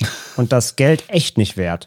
Der Film sollte eigentlich 166 Minuten gehen. In Klammern 2 Stunden 46 Minuten. Der Film ging aber nur etwa anderthalb Stunden. Also was soll der Mist? egal wie hell ich meinen Fernseher gemacht habe, damit habe ich überhaupt was erkennen, damit ich überhaupt was erkennen kann. Ähm, wenn schon im Dunkeln gedreht wurde, aber naja, nichts mit hell. Der Film bekommt von mir eins von zehn Punkte. Keine Spannung, keine Action. Null Übersicht, was gerade passiert, weil alles so dunkel ist. Der Inhalt ist eine wahre Katastrophe. Nie wieder. Da war ja XXX, also hm, hm, hm, besser. Aber der Film hier, pfui, Spinne. Und wenn ihr nicht drauf kommt, habe ich noch einen, quasi einen letzten Satz für euch, aber der nimmt halt, also der ist, der verrät dann eigentlich. Und wir hätten ihn auch nicht in unseren Top Mit 100. sicherlich nicht. Aber Moment, Also bin ich, bin ich sehr, bin ich sehr von überzeugt. das, Und sollte 166 Minuten gehen. In Bezug darauf Also- wahrscheinlich, dass man sonst irgendwie nicht alles unterbekommt. Ist, meint, meint derjenige so. offenbar. also Ah, okay. ich habe es jetzt so verstanden, als würde sich dieser Film 166 Minuten lang anfühlen, obwohl er nur 90 Minuten geht. Nee, also er hat geschrieben, der Film sollte eigentlich 166 Minuten gehen, der Film ging aber nur 1,30. Also für mich klingt das so wie um wie alles Ach so, ich dachte, er hätte irgendwie so ein Director's Cut Mogelpackungsding. oder um ja, um einfach mehr zu erzählen oder so, ich weiß es Aber jetzt nur mal, das ist ein Film aus diesem Jahr, den wir auch schon besprochen haben, oder was? ähm, ich überlege gerade, ob wir ihn besprochen haben, ich glaube ja. Aber auf diesem Jahr auf jeden Fall, ja. Okay, das ist jetzt kein alter Film, den jemand. Nein, nein, nein. Okay. Nur im Dunkeln. Ich mag das bei Daniel immer, wenn er schon ein Ja auf eine Anfrage bekommen hat, dass er dann nochmal eine Gegenfrage Ja, stellt, das auf die er ist, nochmal das Nein ist journalistisches Credo, nochmal nach, nochmal ja, nachbohren. ja, ja. Also, also sie heißen Scholz. Olaf Scholz. nicht, nicht Lindner. Okay. Okay. Sie sind Präsident, der sehr gut. Ja, ist das richtig? Bundeskanzler sind sie. Ja. Habt ihr eine Ahnung? Ihr wisst ja, Aber ist jetzt nicht wieder dein ungesundes Neil Marshall-Fable, Nein, nein, dass nein, dieser neue von ihm ist? Okay. Im Dunkeln. also ich Absolut glaube, also ich glaube, das mit dem versteift euch nicht zu sehr auf dieses Dunkle, weil ich glaube, das wäre jetzt nicht, das wären nicht die ersten zehn Kritikpunkte am Film für uns. Der Typ hat aber einen schlecht Mhm. eingestellten Fernseher. Wie gesagt, ich habe noch einen letzten Satz, den kann ich raushauen, dann ist es aber wahrscheinlich sofort klar. Diesmal den letzten Satz Wort für Wort vor. Wie meinst du das? Ja, also zwischen Pausen, also nicht vorlesen, sondern so sagen, einzelne Worte, falls dann einer von uns dann sonst Ja, okay. okay. schneller reinkrätscht. okay. Ja, genau, also ihr müsst ja nicht schicken, wir machen das ja jetzt immer mal. Ja. Könnt ihr on the record einfach. Also. Und am Ende kann ich nicht mal erkennen, wie er in die, äh, in den, Halloween Ends. ja, Okay. Wie er in den hydraulischen Schredder gehäckselt wird. Einfach viel zu dunkel. Hä, das, stimmt stimmt aber. Ich glaube, der. Typ hat einen schlecht eingestellten Fernseher. Ja. Also, dass die Beleuchtung nicht geil ist bei Halloween Ends. Ja, ich glaube, das ist wahrscheinlich ein Review von jemandem, der nicht weiß, wie man Beleuchtung Ähm, definiert. Das, das gebe ich gerne zu, aber das war halt auch an Tag oder äh, in den Tagesszenen schon äh, schlecht. Ja. Und Ja. dass man da also so viel nicht gesehen hat, weiß ich nicht. Also ich habe im Kino Ja, einiges also- gesehen. Es lag, ja, es lag eher an der so uninspiriert wirkenden Inszenierung, dass man da vieles nicht Aber ich meine, sag ja, allein die, allein ja, das die, ist nicht- die DJ-Szene, das war doch alles klar und offensichtlich. Also ich sag ja, das sind nicht die Punkte, die wir bemerkt haben. Ja, okay. Aber Ja, darum gut, geht's ja, muss ja ein bisschen schwierig sein. Die anderen Reviews sagen Ja. alle, Michael Myers ist scheiße. Okay. ja, das wäre jetzt einfach gewesen. ja, Ja. ja gut. Aber der spielt doch gar nicht mit im Ja, genau, das sind die meisten Reviews. Weil die alle, fast alle Reviews fangen an mit, hm, hm, hm, spielt ja kaum mit. Das wäre jetzt wär der schon durch gewesen. Ja. Tja, Ja, das kommt davon, wenn du Fans vor den Kopf stößt. ja. Ja. Oder sie nicht, oder sie die einen dunkle Fernseher schickt. Oder Halloween Ends bei, weiß nicht, morgens um 10 Uhr bei strahlendem Sonnenschein schaust. Ne? Das könnte natürlich. Ja, auf deinem Handy auf dem Weg zur Arbeit. Auf, de, auf deinem Handy auf dem Weg zur Arbeit, in der Bahn, auf einer, auf einer Cam-Rip-Seite. Ja. So. Aber jetzt hast du ja wirklich So, noch was dazu. Negatives rausgehauen zum Ende. Ähm, Trotzdem hoffen wir, äh, dass Ja. euch alles hier positiv in Erinnerung bleibt, was wir hier besprochen haben. Und dass ihr sehr viele. Filme für eure Watchlist mitnehmen werdet. Und natürlich würden wir uns darüber freuen, wenn ihr uns auf der einen oder anderen Plattform entweder bewertet oder wenn ihr uns auf der einen oder anderen Plattform folgt. Das wäre cool. Ihr könnt auch gerne beides machen, falls es beides möglich ist. Da beschweren wir uns nicht. Und ansonsten, ja, hören wir uns hoffentlich in der nächsten Woche oder beim nächsten Mal, wann immer auch das sein wird. Und wir hoffen, ihr hattet einen guten Start ins neue Jahr. Ich glaube, wir sind schon im neuen Jahr, ne? Ja, das hatten wir ja schon festgelegt. Das ist richtig. Ja, es ist so lange her, diese wir. zweieinhalb Ja. Stunden. Das, das habe ich schon wieder so viel vergessen. Für, jeden, für jeden Stern, den ihr jetzt auf Spotify gibt, äh, gibt Tino euch einen äh, indischen Film. Ja, das mache ich sehr gerne. ja, in diesem Sinne, vielen, vielen Dank fürs Zuhören, vielen, vielen Dank fürs äh, ja, Mitmachen das ganze Jahr über. Und äh, hoffentlich werden es noch viele weitere. In diesem Sinne, macht's gut. Tschüss. 瞧瞧